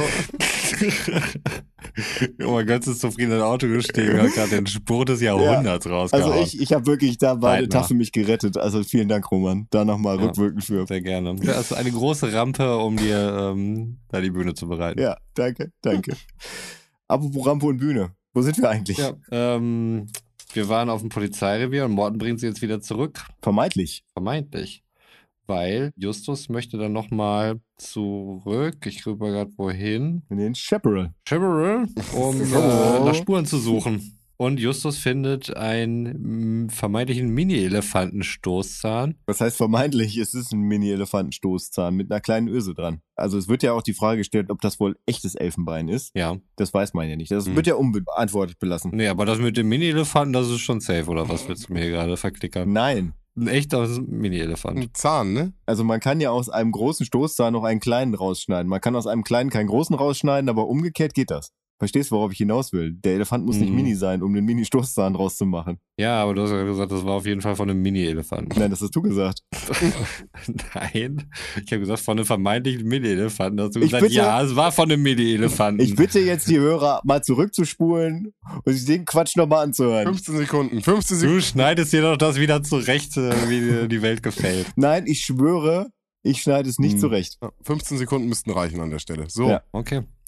Ähm, auf jeden Fall, Morten ist ja auch noch dabei und äh, Morten hat den Akzent wiedererkannt, den ich vorher nicht erkannt hatte. Und es ist ein südafrikanischer Akzent. Hm, naja, also er sagt ja, dass es der Akzent englischer Kolonien in Afrika ist. Sagt er auch wirklich südafrikanisch? Ja. Krass. Also im Buch wird auch von südafrikanisch geredet. Ich hatte gelesen, dass im Original wurde nur von Afrika gesprochen. aber das Original wahrscheinlich dann, dann die englische Fassung. Ja. Äh, ja, ja, das meine ich. Mhm. Genau, die englische Fassung. Mhm. Da wird von einem afrikanischen Land gesprochen und Leonore Puschert, die das Ganze übersetzt hat, hat das Ganze nochmal ein bisschen präzisiert und Mhm. hat von Südafrika gesprochen. Aber das hatte ich jetzt nicht mehr im Kopf, dass da auch tatsächlich von Südafrika von, von Morten gesprochen wird. Man, man möge mich sheltern, äh, hätte ich jetzt auch nicht rausgehört. Also Nee, auf keinen ich hätte Fall. auch die englische Kolonie nicht rausgehört. Deswegen, ich fand äh, bei Roman das Französische schon nah dran, was natürlich auch passt zu Afrika, aber jetzt nicht in dem Fall. Aber das höre ich, ich höre den südafrikanischen Akzent ja nicht raus. Also mal ganz im Ernst, für mich, alle Südafrikaner, die ich bis jetzt kennengelernt habe, haben Afrikaans gesprochen. Was haben die gesprochen? Afrikaans. Das ist, klingt eher wie Afrikaans, Niederländisch. Das ist ja die Sprache der Buren da drüben.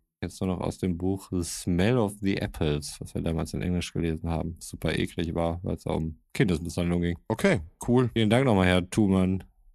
Ja, keine Grüße. Sie Arschloch. Absolut keine Grüße. Vor allem bei all dem, was er mit dir abgezogen hat. Ja, absolut. Das verdient auch nochmal eine Sonderfolge. Ja. Kann ja mal reinen Tisch machen. Aber ich bin drüber hinweg, alles gut. Für mich ist die Sache geklärt. Merkt man. Ich habe öffentlich be beschimpft. Damit muss ja auch mal gut sein Ja. dann irgendwann. Ja. Kann er seinem Podcaster gerne noch mal eine Replik in meine Richtung dann irgendwie schleudern. So, also Morten bringt sie auf jeden Fall zurück nach Hause und wir befinden uns wieder am Schrottplatz. Mathilda will wieder irgendwas, worauf die Jungs keinen Bock haben, aber es sind zwei Männer da, unter anderem ein Schwarzer. Mhm. Ist doch logisch, sagt irgendjemand. Nee, Jonas Üstus sagt das, dass das Sinn macht. Ja. Also du musst dabei bedenken, wir sind jetzt nicht von dort, also vom Chaparral direkt nach Hause und dann passiert das, sondern da ist eine Nacht zwischen, wo Justus vorher noch in der Bibliothek war und sich halt informiert hat. Das erzählt er doch auch gleich. Das kommt gleich erst, genau. Also Ja. wir wissen, Nee, nee, aber das ist ja schon passiert. mh, dass sie sich so ausgetauscht haben. Ja, das wissen wir halt noch nicht, dass er in der Bibliothek war. Er wird nicht explizit angesprochen. Das meine ich. Definitiv nicht. Das heißt, wir Ah. wissen das nicht, dass er das gemacht hat. Aber er hat es schon gemacht. Ja, und das, das ist ja der Grund, warum, also weil, weil Roman gerade sagt, irgendwer sagt, das ist ja klar. Das sagt Justus, weil er sich halt Zusatzwissen angelesen hat. Was wir gleich erst erfahren, warum und wie das alles zustande kam. Aber es war Justus. Darauf wollte ich hinaus. Es war Justus. Schon wieder eine Minute Airtime im Internet vergeudet. Nein, nein, nein. Das ist meine Airtime. Du nimmst anderen die Airtime aus dem Internet weg. Ja, das ist, äh, du musst immer dabei bedenken, das sind alles Minuten, die Bernd Höcke nicht sprechen darf. Mhm. ah, Aber ihr könnt doch vermutlich auf anderen Kanälen sprechen. Das Internet ist leider für alle da. Deswegen haben wir einen Podcast zum Beispiel. Also beschweren wir uns nicht. Gut. Ähm, die beiden Männer haben auf jeden Fall einen Auftrag für die Jungs. Äh, einer ist Gordon McKenzie und der andere Adam Mdullah, glaube ich. Ihr dürft mich gerne korrigieren. Äh, du nicht Adam? Adam? Adam? Tatsächlich. Mdula ist aber richtig. Ja. Mdullah, genau. Also ich finde die, die Betonung halt wichtig, ne? Das ist Mdullah. Dieses Mhm. äh, gesprochene. Ähm, Genau. Die suchen auf jeden Fall nach äh, Leuten vor Ort, die ihnen da irgendwie helfen können. Es geht ihnen vor allem, dass sie da wirklich äh, lokale Leute haben, die sich dort auskennen. Und äh, dort wird dann eben das Wissen von Justus, was er dort ausbreitet, dann auch uns Hörern klar, der bereits viel über ähm, den Doppelgänger weiß oder halt auch darum, äh, warum er jetzt entführt worden ist und diese ganze Geschichte dann dort hinter. Es geht irgendwie um äh, weiße Extremisten, die eine weiße Regierung wollen. Daraufhin sagen die Männer, dass Justus viel zu viel weiß und äh, Mdullah zieht danach mit seiner Pistole auf ihn und weil er Justus für einen Spion hält. Justus erzählt einfach, was passiert ist und äh, woher das alles weiß, nämlich aus der Bibliothek. Das ist euch nicht aufgestoßen? das zweite Mal eine Waffe, meinst du? Nee, nee, nee. Also, dass tatsächlich in der Geschichte dann der Dunkelhäutige die Waffe zieht. Ich wusste bis dato gar nicht so richtig, wer der dunkle. Das weißt du bis da, genau. Das weißt du nicht, wer von den beiden der Dunkelhäutige ist. Also gut, wenn, wenn man jetzt sagen würde, ähm, an dem, bei den Namen Mackenzie oder Mdullah, wer von den beiden glaubst du ist der Dunkelhäutige, würde ich jetzt vermutlich auch sagen. Mdullah? naja, wir sind, also Entschuldigung, wenn wir über Südafrika reden, können es beide sein. Ja, also mir ist es jetzt erstmal nicht aufgestoßen in dem Moment.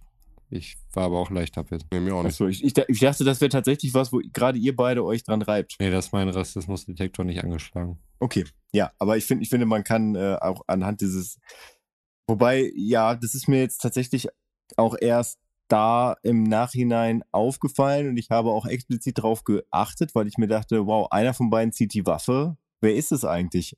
Ja, und ich musste aber auch gestehen, dass ich mein ganzes Leben lang mir das eigentlich relativ egal war und hätten wir nicht drüber gesprochen, wäre es mir wahrscheinlich immer noch egal. Aber jetzt in dem Fall dachte ich mir, ich höre einfach mal hin und musste mir das tatsächlich dreimal anhören, bis ich das wirklich zuordnen konnte. Von daher. Ja. Aber es ist dann ja auch, dass Justus dann das ja sehr suffisant aufklärt danach. Balls, richtige Balls. Weißt du, stell dir mal vor, Ja. du hast eine Knarre vor der Nase und erklärst mal ganz kurz, wie das abläuft. So, das ist ja, also, Ja, ja, aber das wird ja auch explizit benannt, dass er da, dass er da wirklich äh, die, die Eier ganz oben hat. Also das sagte, glaube ich, sogar der Sprecher vorher, ne? Und ähm, im Buch ist das auch dann so. Und dann gibt's ja diesen, äh, diesen schönen Satz von dem Herrn Mackenzie, der übrigens im Buch im weiteren Verlauf Mac genannt werden darf, weil er Justus das Du anbietet. Also beziehungsweise er sagt, du kannst mich Mac nennen. Deswegen wird er die ganze Zeit, heißt er dann weiterhin nur noch Mac. Mac und Mdula. Ein geiler Titel für irgend so eine, so eine Crime-Serie aus den 70er Jahren. Mac und Mdula.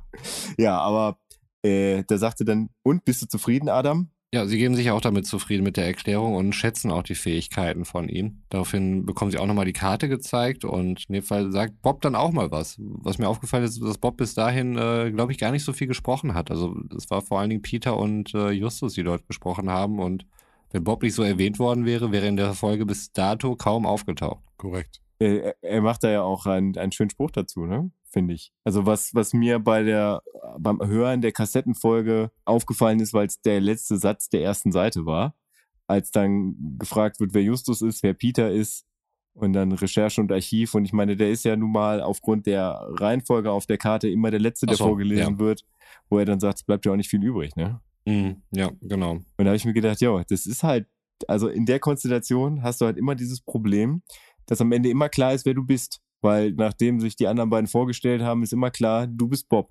Es ist nie so dieses, Wer von euch ist der denn? genau, weil das ist, ja, das fand ich sehr bezeichnend irgendwie da bei der Folge. Aber ich glaube, das ist halt der Unterschied, ob du da halt das am Ende der, der Seite hörst, wo das dann wirklich alleine steht und danach ist erstmal Pause und dann geht die Geschichte weiter oder ob du es halt durchgängig hörst. Hm. Kann sein, ja. Ja. Also ist mir zumindest auch aufgefallen, dass äh, Bob da so diesen Einstieg hatte. Achso, das ist, das ist dir aufgefallen. Ja. Okay, ja. Dann widerspricht das meiner Theorie. Okay. Also jetzt dieser Satz im Speziellen nicht, aber schon, dass Bob halt durch diesen Satz jetzt im Besonderen dann erstmal zum ersten Mal so richtig äh, zu hören war in dieser Folge. Das meine ich. Also das, ich habe mir jetzt nicht notiert, aber äh, wo du ihn jetzt gerade nochmal ähm, wiedergegeben hast oder erzählt hast, kam er mir dann auch wieder in den Sinn. Und warum er mir dann vielleicht äh, deswegen so aufgefallen Also, also fandst du, dass der generell in der Folge bisher wenig zu sagen hat oder jetzt in dieser Szene? ist. Äh, bis dahin, würde ich sagen. Also nachher hat er dann durchaus dann auch seine ähm, Spracheinsätze und so weiter. Aber bis dahin fand ich ihn ziemlich unscheinbar, fast unsichtbar.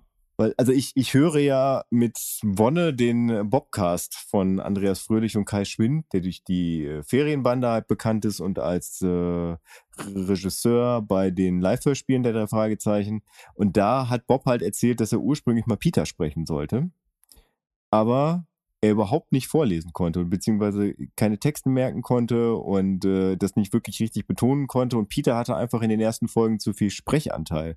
Und deswegen hat Jens Wawracek, der älter war und schon gewisse Vorerfahrungen, was Schauspiel angeht, hat er dann halt die Folge übernommen. Und Andreas Fröhlich hat dann halt den Bob übernommen. Und deswegen dachte ich mir, das, äh, aber eigentlich ist er mittlerweile halt schon seit 28 Folgen Bob Andrews. Und er meinte dann auch, dass es dann relativ schnell irgendwie bergauf ging. Aber dass am Anfang halt er relativ wenig Sprechanteil hatte, weil er es halt nicht konnte. Also der wurde halt gebucht äh, auf Anraten von der Mutter von Oliver Rohrbeck. Und er und Oliver Rohrbeck sind beide in Berlin aufgewachsen. Das heißt, die wurden mit dem Flugzeug aus Westberlin ausgeflogen, weil es, man konnte ja mit dem Auto nicht langfahren, weil die DDR dazwischen war. Nach Hamburg. Und in Hamburg ist dann aufgefallen, dass Andreas Fröhlich prinzipiell komplett überfordert ist mit der ganzen Situation. Aber das hat Heike Dine Körting halt schon sehr viel Geld gekostet. Und deswegen wurde es dann halt auch umgesetzt. Und äh, das ist, glaube ich, auch der einzige Grund, warum es dann bis heute weiterhin passiert. Also ich glaube, wenn er einfach in Hamburg gewohnt hätte, dann hätte man halt, keine Ahnung, Sascha Dräger angerufen, der wohnt ja auch da. Aber so, ich glaube, die Investitionssumme war dann einfach ein ausschlaggebender Grund dafür, warum das weitergemacht wurde. Ja, und Ich weiß nicht, ob es daran lag, keine Ahnung. Aber das fiel mir da gerade irgendwie bei ein, dass ich das eine sehr witzige Anekdote fand, dass er im Prinzip überhaupt nicht vorlesen konnte. Das ist übrigens auch, wenn er seine Rechercheergebnisse vorträgt. Das sollte er früher als Referat aus dem Kopf machen, aber da er sich diesen Text nicht merken konnte, hat er den immer so vorgelesen, als hätte er seine Notizen abgelesen. Und das ist quasi nur dadurch entstanden, dass er halt zu blöd war, sich einen Text zu merken. Funktioniert aber Also- trotzdem, ne? Ja, es ist viel besser. Also gut, das sage ich jetzt als jemand, der damit aufgewachsen ist. Aber ich könnte es mir nicht anders vorstellen. Okay, ich bin abgeschwurft. Und Roman, wirklich, ich möchte dich nochmal dran erinnern, dass du einen Hammer hast. Ich weiß, aber den muss ich ja permanent dann eingeschrieben. ich meine, ich, wir waren dem Fall war hab es ich selber kein gemerkt. TKKG-Content. Das ist ja schon mal erfreulich. Du bist ja zumindest äh, im Drei-Fragezeichen-Universum geblieben. Ja, Das stimmt. super. Ja. Gut, es geht auf jeden Fall darum, dass die Ähnlichkeit zu Justus jetzt nicht 1a ist, aber sie ist zumindest verblüffend, wie die beiden Männer sagen. Sie sind deshalb in dieser Gegend, weil Ian äh, sich in den Schulferien wohl häufiger auch in Rocky Beach aufgehalten hat und äh, sich dort deshalb auskennt. Äh, deswegen möchten sie wohl wahrscheinlich auch ein paar Locals dann dort haben. Es geht dann um die Inges-Stätte. Ich weiß gar nicht mehr, wie diese Stätte heißt. Djangas Städte. Also- Jangas-Stätte, Also es- genau. Also im, im Hörspiel haben die halt die Nachricht von Ian Carew direkt vor Ort, wo er dann sagt, dass er sich äh, an Djangas Stätte aufhält. So prinzipiell, also der Wortlaut ist mir jetzt gerade nicht mehr bekannt. Im Buch ist es so, dass sie das im Hotelsafe gelagert haben und sie deswegen erstmal zum Hotel rüberfahren. Was dann auch dazu führt oder dafür sorgt, dass man sich halt so ein bisschen von Tante Mathilda trennt, die ja vorher noch daneben stand. Oder? Sind die in die Werkstatt rübergegangen im Hörspiel? Weiß ich gar nicht. Oder wird einfach Mathilda ausgeblendet? Das ist, glaube ich, wirklich nicht relevant. Auf jeden Fall, Djangas Stätte, da stehen die drei vor einem riesengroßen Rätsel, weil die halt damit nichts anfangen können. Und da kommen wir zu einem großen Problem, dass Mackenzie und Mdula oder Mac und Mdula, wie ich sie im weiteren Verlauf eigentlich lieber nennen möchte, dass die prinzipiell über Djanga, den letzten großen Häuptling der Natives von Nanda, dass die über den halt Bescheid wissen und wissen, äh, was Djangas Stätte im quasi im Übersetzten heißt und dass die drei Fragezeichen sich halt äh, so im, im Lokalen, was Rocky Beach angeht, auskennen, aber sie irgendwie diese Knowledge nicht zusammenkriegen können, weil der eine vom anderen nicht weiß, was jetzt gerade relevant ist. Und an diesem Punkt sind wir da jetzt. Also wir haben einen Brief, in dem Informationen benannt wurden, bei dem der Verfasser, sprich Ian Carroll, davon ausgegangen ist, dass die Adressaten, in dem Fall sein Vater, da was damit anfangen können. Und wir haben Leute, die damit beauftragt wurden, den Brief zu verstehen, die aber nichts damit anfangen können. Helft mir doch mal, ich bin hier in der Schleife gefangen. Ja, wir versuchen dich da jetzt rauszuholen, aber es ist nicht so leicht. Das Lasso. Ja, Schlafen wir einfach eine Nacht drüber, weil wir sind ja auch dann am nächsten Tag. Weil genau da fing es bei mir an, auch ein bisschen unklar zu werden, was weniger an der Folge wahrscheinlich lag, sondern eher an meinem Workload, den ich da gerade hatte und äh, wo ich dann das Ganze unterbrochen habe. Auf jeden Fall haben wir dann den nächsten Tag, das Telefon klingelt bei ähm, Justus, Bob ruft an. Er sagt dann zu Justus, dass er mehr oder weniger doch eigentlich die Lösung hätte und Justus weiß gar nicht, hä, nee, was ist denn los? Bob hat allerdings einen Hinweis gefunden, den Justus wohl übersehen hat. Und zwar geht es um die Ranch zum Roten Löwen. Und das fand ich irgendwie bemerkenswert, dass Justus da halt irgendwas übersehen hat und er so fahrig wirkte, weil ich das so von ihm nicht kannte. Genau, es geht ja genau da um die Übersetzung, ne? Also der, der Löwe war ja die Übersetzung von dem Tal, was gesucht wird, und dann die Assoziation zu diesem ja, Ort, der ist für die anderen Jungs klarer als für Just in dem Moment. Sieht ihm gar nicht ähnlich, ne? Sieht ihm gar nicht ähnlich. Und er kommt ja auch da äh, gerade auch wieder vom Essenstisch weg. Ohne Nachtisch. Ja. Ohne Nachtisch, Leute. ohne Nachtisch. Das ist ein Leben. Das ist übrigens etwas, was im Buch viel öfter halt benannt wird, dass Tante Mathilda immer davon ausgeht, dass Justus die ganzen letzten Tage sich vollgefressen hat und sie immer gar nicht weiß, warum der, warum er so viel Hunger hat. Mhm. Gut, was dann im Endeffekt natürlich später erst Sinn macht. Ja, Mhm. Genau. Und das ist, das ist im Buch, taucht das immer wieder auf, im Hörspiel wird das gar nicht so oft benannt. Ja, da zieht sich die ganze Zeit mit äh, Peters Broten, ne? Also die ziehen sich einfach Mhm. komplett durch die ganze Folge. Ja. Gut. Ja, wir fahren auf jeden Fall äh, ins Hotel, ins Miramar, glaube ich, wo sie die anderen beiden Typen, die die angeheuert haben, vermuteten oder wo sie halt auch sind und äh, dort vermutlich noch frühstücken. Die sind halt auch dort noch vor Ort anzutreffen, haben gerade zu Ende gefrühstückt und äh, fahren zusammen zu dieser Ranch, äh, weil Ian dort wohl auch sein sollte, beziehungsweise sie vermuten ihn dort eben. Mhm. Was steht denn hier schon wieder? Roman kann seine Schrift nicht lesen. Steht da. Ganz groß. das ist schon wieder was fürs Bingo hier. Ja, für alle Leute da draußen, äh, wir haben das äh, dritte Abfahrt-Bingo für alle, die es noch nicht wissen. Erstellt von einem äh, fleißigen Hörer. Äh, Grüße gehen raus. Runterladen und gucken, ob man Bingo hat. Der Hotelchef. Ah, der Hotelchef. verwechselt Justus mit Ian. Es ist ja eigentlich Hotel klar, Death. dass wenn einer ein Bingo hat, dass alle ein Bingo haben, Das weil wir nur einen Bingo-Zettel haben. Ja, das ist aber der Spaß. Hast du in der Folge ein Bingo oder nicht? Ist es eine Bingo-Folge? Könnte es diese Folge eine Bingo-Folge sein? Das ist die Frage. Und wenn man es alleine hört, ne, dann sitzt man alleine vor seinem Podcastgerät und freut sich Voll, da einfach. darum geht's. Bingo! ja, Bingo! so nämlich, so nämlich. Also der Hotelchef verwechselt Justus auch mit Ian und äh, will noch Kohle von ihm haben, weil ihm da wohl noch was schuldig sei.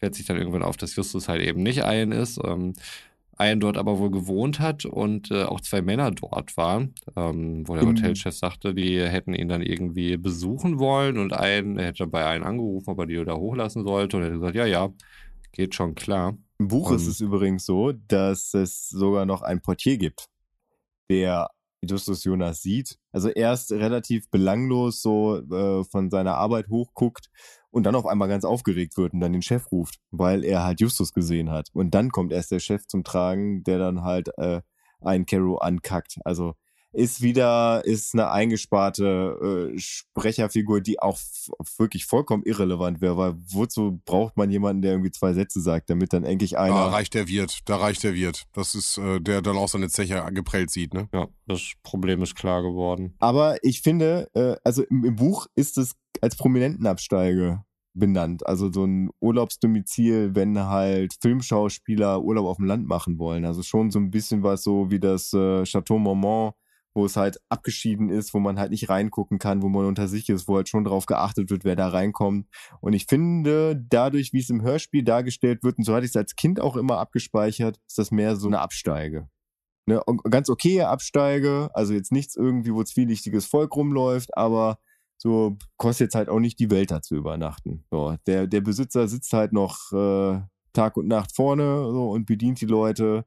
Es hat so einen familiären Touch, so, aber dass das halt wirklich so was Nobles ist, das nimmt dem Ganzen so ein bisschen weg, ist aber vollkommen irrelevant für den Verlauf der Folge. Gut, der Hammer Korrekt. wird von Götz selbst geschwungen. Weiter geht's. Wisst ihr, ich habe ihn schon in seinen Kopf eingepflanzt.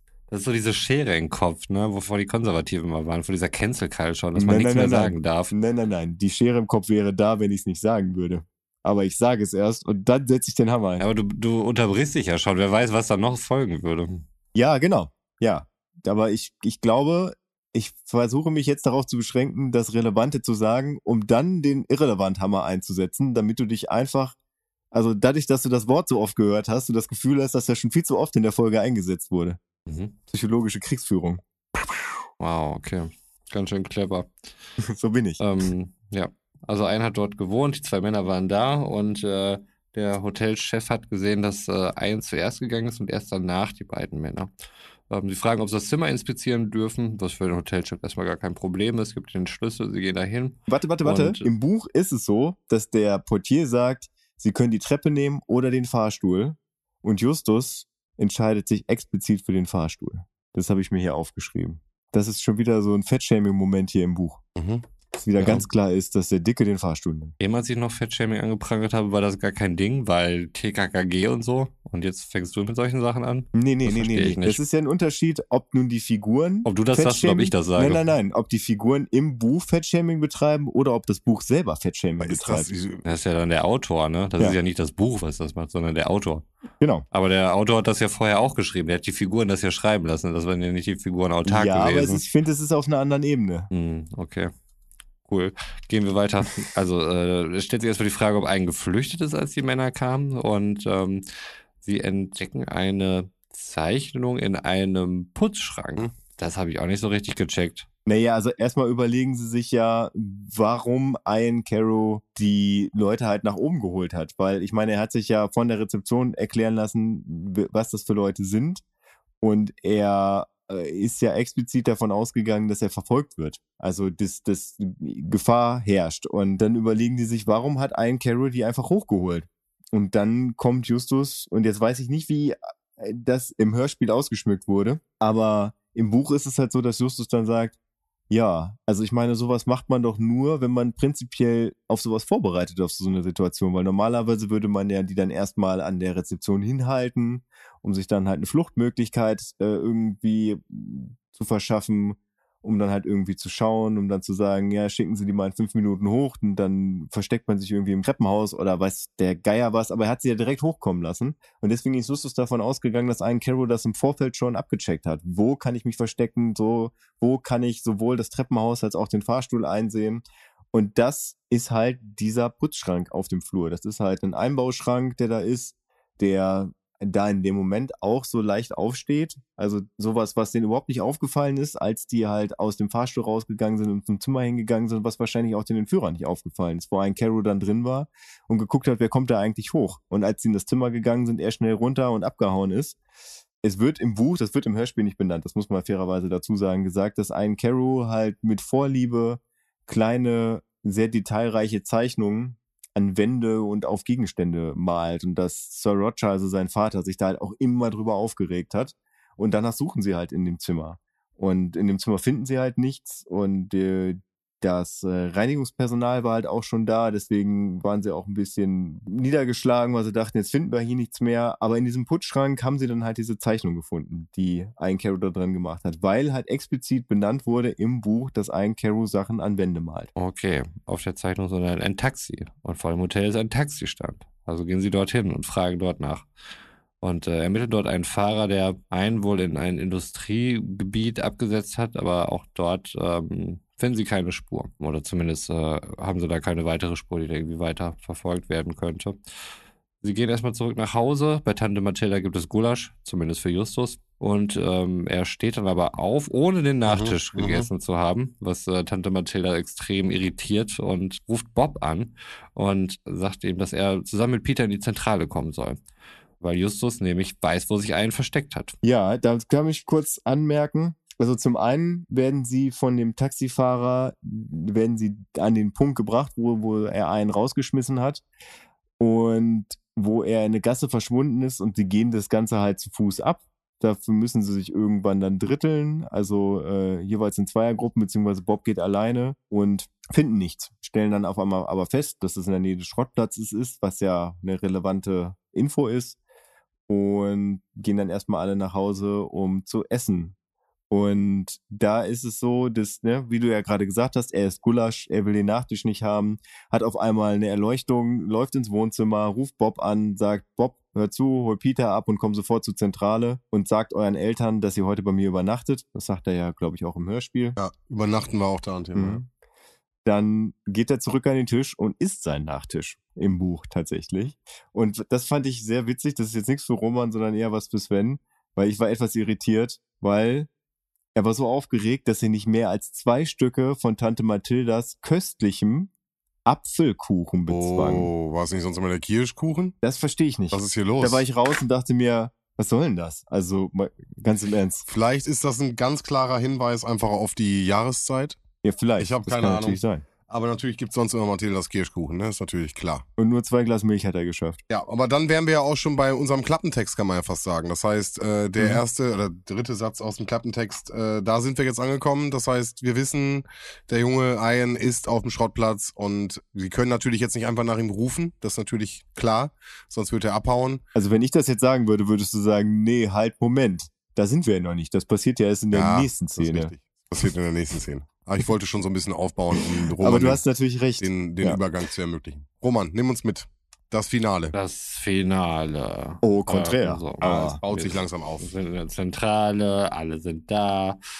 Die Entführer haben Ian am Schrottplatz erwartet. Ah, erwartet steht hier, nicht erwähnt. Ähm, Das ergibt auch viel mehr Sinn. Hm, genau, das ist der grüne Mercedes halt, ne? Den wir am Anfang. Genau, der da dort stand, äh, deswegen hat er sich vermutlich dort versteckt, äh, hat äh, Justus dann geschlussfolgert. Und Ian war es dann wohl auch, der die Brote geklaut hat, die ja die ganze Folge über eine riesige Rolle gespielt haben. Mhm. Und ähm, deswegen wollen sie dort eben auf einen auflauern und der wird sich ja garantiert wieder irgendwas holen. Also der klaut ja nicht einfach so, um sich zu bereichern, sondern einfach nur, um über die Runden zu kommen, wie sie dann festgestellt haben. Weil so ein Schinkenbrot oder sowas ist jetzt nichts, was man irgendwie zu fantastischen Margen weiterverkaufen könnte. Naja, es geht aber auch darum, dass er sich halt kein Nahrungslager angelegt hat, sondern dass er auch sehr bedacht geklaut hat. Also so, dass es halt nicht wirklich auffiel.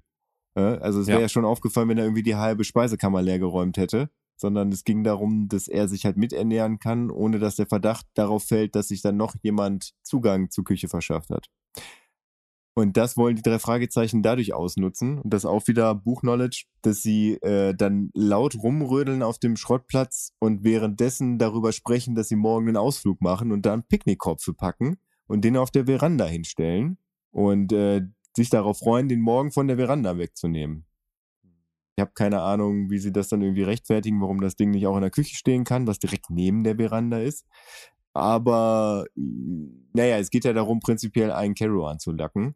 Und dann ist es ja so, dass sie das Ganze präparieren, das ist im Hörspiel auch so. Da äh, erzählt Alfred Hitchcock halt nur ein bisschen was dazu, dass er halt, äh, dass die ganze Nacht dauert, bis irgendwas passiert und das erste Morgengrauen, als Bob seine Schicht hat. Also die haben zwei Stunden Schichten, das heißt zwei Stunden schlafen zwei und einer passt auf.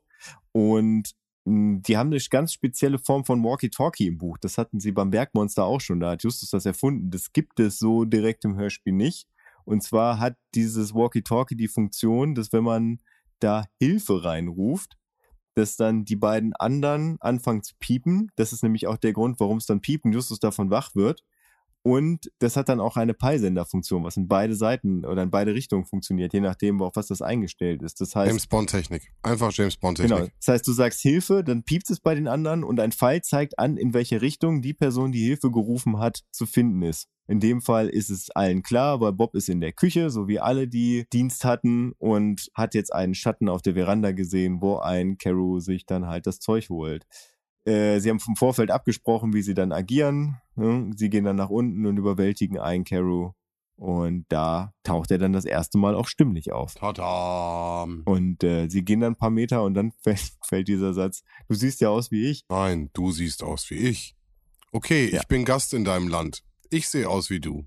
Was ein Carol komplett genommen wurde, ist, dass er nicht nur aussieht wie Justus, sondern dass er auch so schlau ist und so redegewandt wie Justus. Und äh, ich finde, das kommt überhaupt nicht rüber. Nee, leider nicht. Ja. Was beim späteren äh, Fall vielleicht auch nochmal ein Thema sein könnte. Oder erklärt, warum die Szene vielleicht nicht so funktioniert hat, wie sie vielleicht im Buch funktioniert. Aber dazu kommen wir vielleicht später. Vielleicht. Maybe. Ein staunt auf jeden Fall über die Zentrale, die die Jungs da dort haben. Ist da wirklich aufrichtig begeistert davon. In der Zwischenzeit äh, erfahren wir zumindest, dass sie Mackenzie und Mdullah informiert haben, äh, dass sie einen dort eben gefunden haben. Und in dem Moment tauchen dann aber auch schon die Gangster auf. Mit einer Pistole. Dritte Mal an der Stelle, ne? Ja, also sehr viel Pistoleneinsatz auf jeden Fall in dieser Folge. So, ab jetzt, jetzt grätsch ich mal wirklich rein, weil äh, du hättest jetzt wahrscheinlich nur noch, Wir haben es doch fast geschafft. du hättest jetzt wahrscheinlich noch drei Sätze, ich habe noch 50 Seiten. Jetzt geht's nämlich erst richtig ab. Es, wir haben's, im Prinzip ist das ähnliches. Das Gesicht von Roman müsstet ihr jetzt sehen. Er mit seinen fünf Seiten und denkt, das ist in 15 Minuten durch, das Ding. Ja, aber, aber im Prinzip haben wir jetzt die gleiche Situation wie bei der Silbermine. Und zwar gibt's jetzt halt eine Kindesentführung, Verfolgungsjagd durch den halben Staat.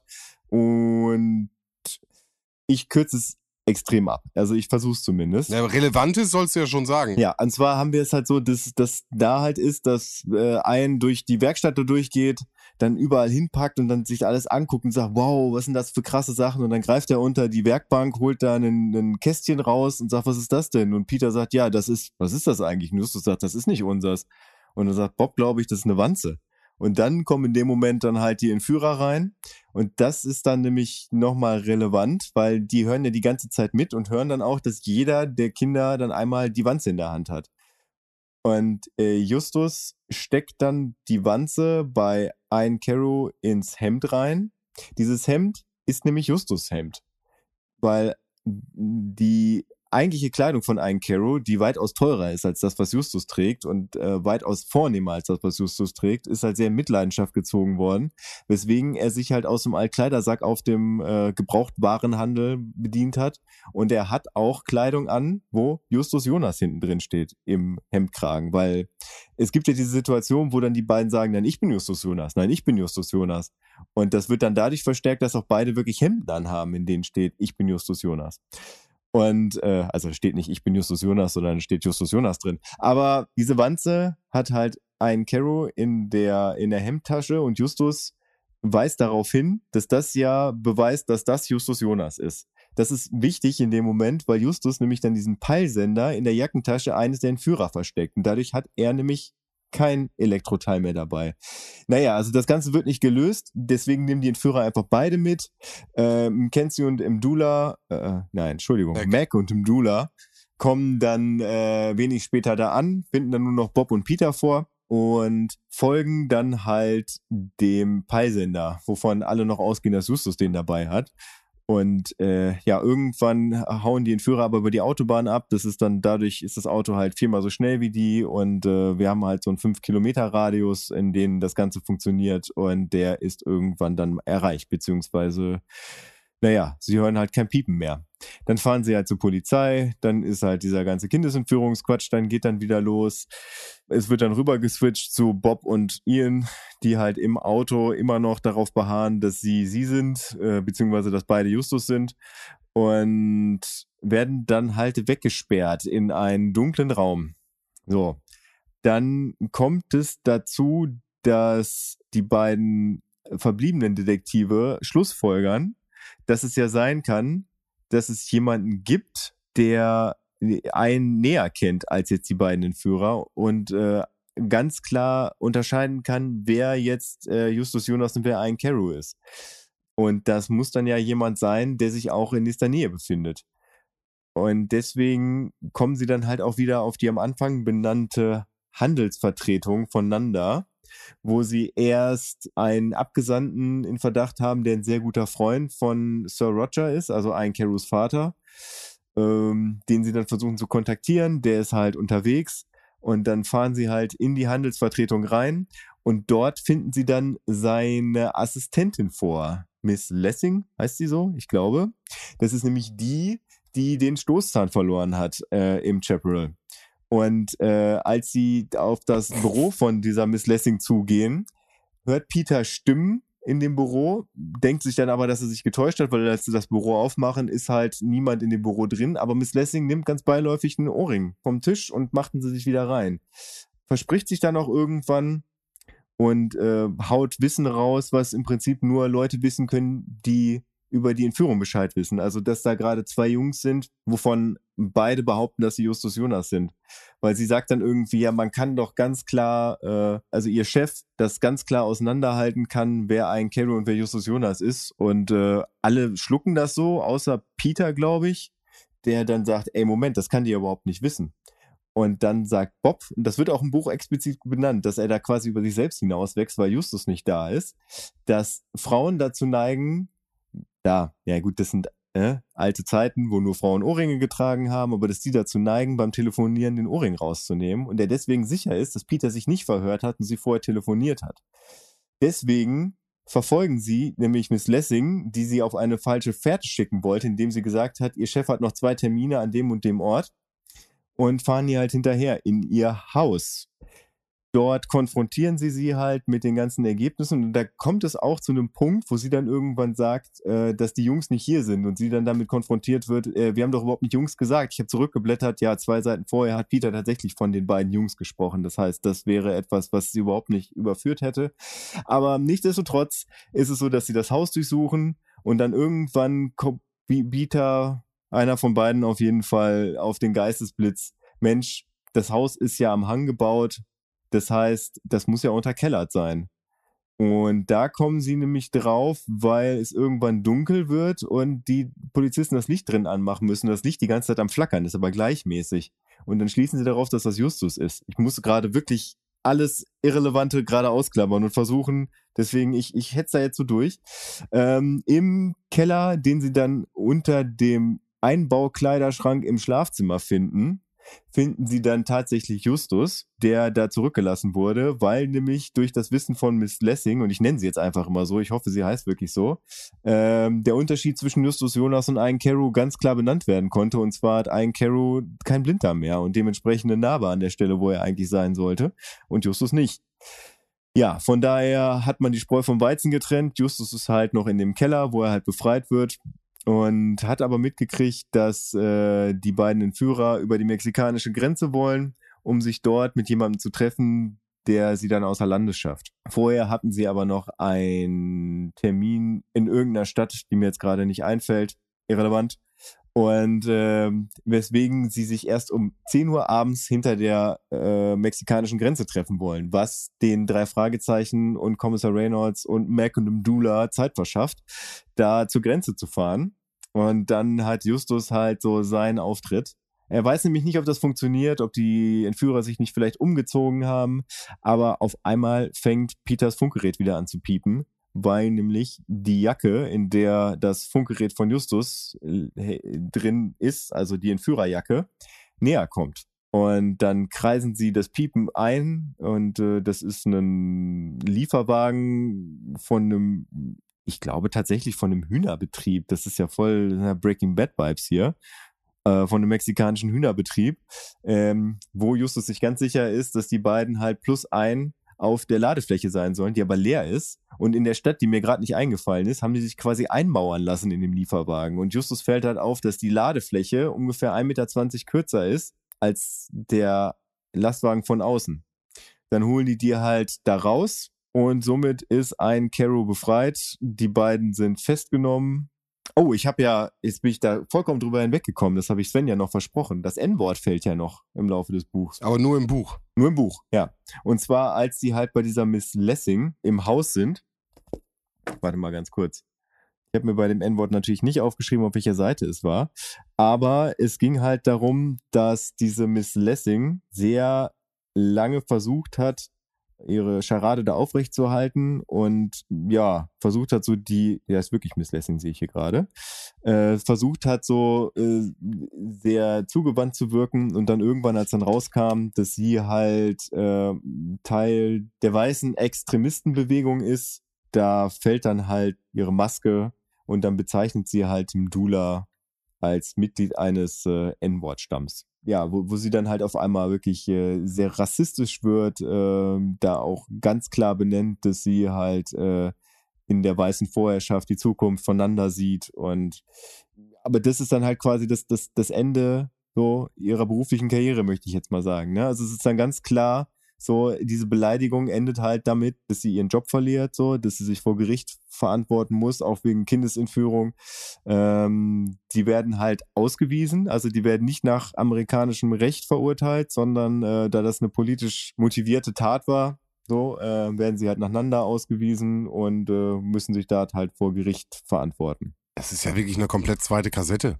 Also da kannst du ja wirklich nochmal komplett was zumachen. Ja, aber äh, ich finde, im Buch wird das, alles, was ich gerade erzählt habe, wird im Buch halt auch erzählt. Ja, das, das meine ich ja. Also, aber ja. wir haben jetzt ja schon knapp 50 Minuten in der Kassette, weißt du, also wo willst du den ganzen ja. Stuff hinpacken?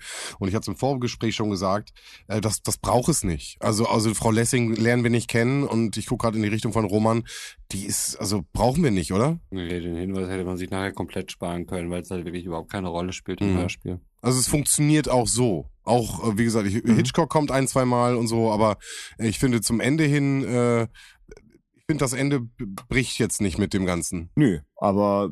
Unterscheidet sich halt stark, auf jeden Fall. Also der Vollständigkeit halber muss ich es ja erwähnen. Aber ja, wie nee, gesagt, ist ja, ist ja richtig. Aber du kannst ja wirklich einen zweiten, einen zweiten Kassettenteil. 28a und B kannst du ja machen. Ja, das ist ja richtig krass. definitiv. Also ich, ich, ich bin da jetzt auch wirklich, also das ja, ja, ist wirklich richtig spannend gewesen im Buch. Das hat richtig Spaß gemacht, das zu lesen. Und ich dachte mir dabei dann auch, wie cool das wäre, das mal wirklich zu lesen, ohne das Ende zu kennen. Also äh, ne, wie das als Kind war. Mhm aber nichtsdestotrotz war es trotzdem spannend einfach, ne? weil man halt auch irgendwie, trotz dessen, dass ich wusste, wie es ausgeht, immer so ein bisschen mitgefiebert hat, so äh, wie groß ist jetzt die Gefahr, in der ein und Justus stecken und was passiert, wenn die rausfinden, wer wer ist. Ja, aber genau was, was du eben gerade auch schon sagtest, dieses Hin und Her, ähm, wo dann äh, ich bin's nicht und ich bin Justus und so, äh, das fällt natürlich schwer, wenn du nicht die gleichen, also ähnliche Stimmen und gleichen Akzent und solche Sachen hast. Also das muss ich sagen, hat für mich im Hörspiel nicht so gut funktioniert, wie es dann vielleicht im Buch funktioniert hat. Genau, bei Justus, äh, den haben wir ja schon an anderer Stelle als sehr großen Stimmenimitator und Dialekt- und Akzentimitator kennengelernt.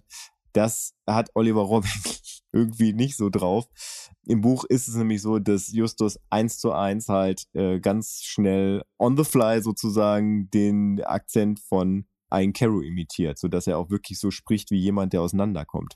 Das macht er im Hörspiel nicht. Der, der gibt sich noch nicht mal Mühe. Ja. Ja. Rumänchen, hast du noch was zum Ende? Nee, also was ich ja eben noch sagen wollte, um das Ganze hier abzuschließen, bevor da noch 100 Seiten aus dem Buch kamen, war einfach nur, sie haben nicht nur Mackenzie und Imdula angerufen, sondern auch Reynolds, Ja. der halt auftaucht. Und dann kommt halt noch dieses kurze Ding mit Miss Lessing, die ja sonst keine Rolle gespielt hat. Ähm, und dann ist das Ding eigentlich auch durch. Kleiner Fun Fact: Im Fandom-Wiki der drei Fragezeichen wird behauptet, dass Kommissar Reynolds keine Sprechrolle im Hörspiel hat. Hm, nee, der, ja, okay. Quatsch, oder? Das ist Quatsch. Nee, das ist kompletter Quatsch. Also sowohl am Anfang als auch am Ende. Aber wer hat keine Sprecherrolle? Titus Jonas mal wieder nicht. Oh, die hat er im Buch, aber rein theoretisch. Ja, aber im Hörspiel nicht. Es mag vielleicht daran liegen, dass er gerade nicht da war. Das ist übrigens der, äh, der Mann von Heike Dine Körting. Mhm. Aber auch nur, das äh, habe ich jetzt auch im Bobcast gelernt, auch nur, weil die vergessen hatten, jemanden zu besetzen. Weil in dem Skript wohl nur stand, Jonas sagt und sie immer davon ausgegangen sind, dass das Justus ist und dann irgendwann feststellten, nee, das ist gar nicht Justus oder Mathilda, weiß ich nicht. Eine von beiden auf jeden Fall. Und dann musste schnell jemand her und dann hat das halt der Mann von Heike Dine Körting gemacht, bis zu seinem Tod. Gut. Okay. Das noch als kleine Trivia am Ende. Aber ja, er hat nichts zu sagen in der Folge, was ich ein bisschen schade finde. Gut, Momentchen. Kommen wir zum Finale. Ja, wir haben ja vorhin schon so ein bisschen über Hörerlebnisse gesprochen. War für uns beide eine Folge, die wir sehr spät erst bekommen haben.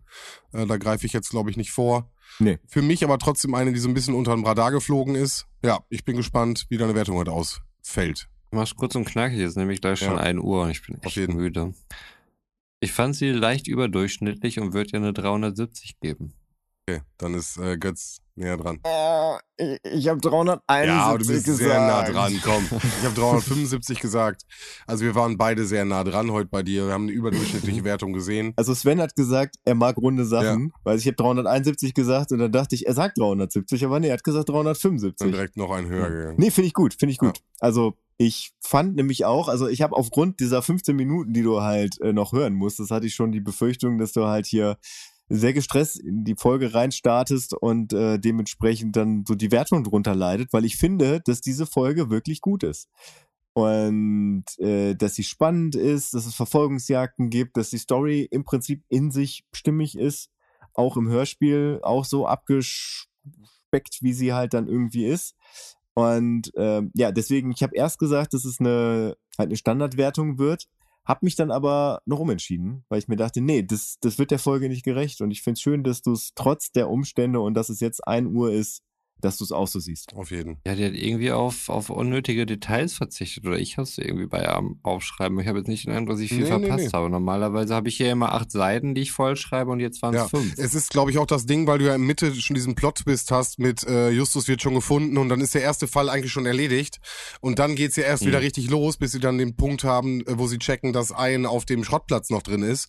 Ähm, da passiert ja nicht viel. Also natürlich kriegst du ein paar Informationen hier, mal ein paar Informationen da, aber wirklich eine actiongeladene Folge. Du hast wirklich alles drinne. Also hat beim Hören echt wieder Spaß gemacht und ich habe sie einfach viel zu lange nicht gehört. Äh, eine Sache würde ich gerne noch abschließend sagen: Justus Jonas als Cover ist natürlich auch etwas Spezielles, ne? Doppelgänger-Situation. Du hast das Cover, wo zwei Gesichter drauf sind. Also so habe ich mir Justus auf jeden Fall nie vorgestellt. So wie sie im Buch beschrieben werden, haben sie auf jeden Fall ein Doppelkind. Naja, gut. Aber ne, für mich war es dann auch mal so oft so ein Cover angucken und dann irgendwie merkst du, irgendwann hörst du die Folge und dann war so, ach, das ist Justus, so sieht der aus? Und so habe ich mir einfach nicht vorgestellt und dann auch für mich abgespeichert, dass das nicht ist. Ich wollte gerade sagen, das hat nichts an meinem Bild von Justus Nein, nein. geändert. Auch nicht die komischen Filme. Nein, aber ich freue mich, dass sie über eine Standardwertung bekommen hat und äh, würde Ja, sagen, Definitiv. Romännchen verdient in den Ruhestand, rippt das Ganze heute ab, dein Part.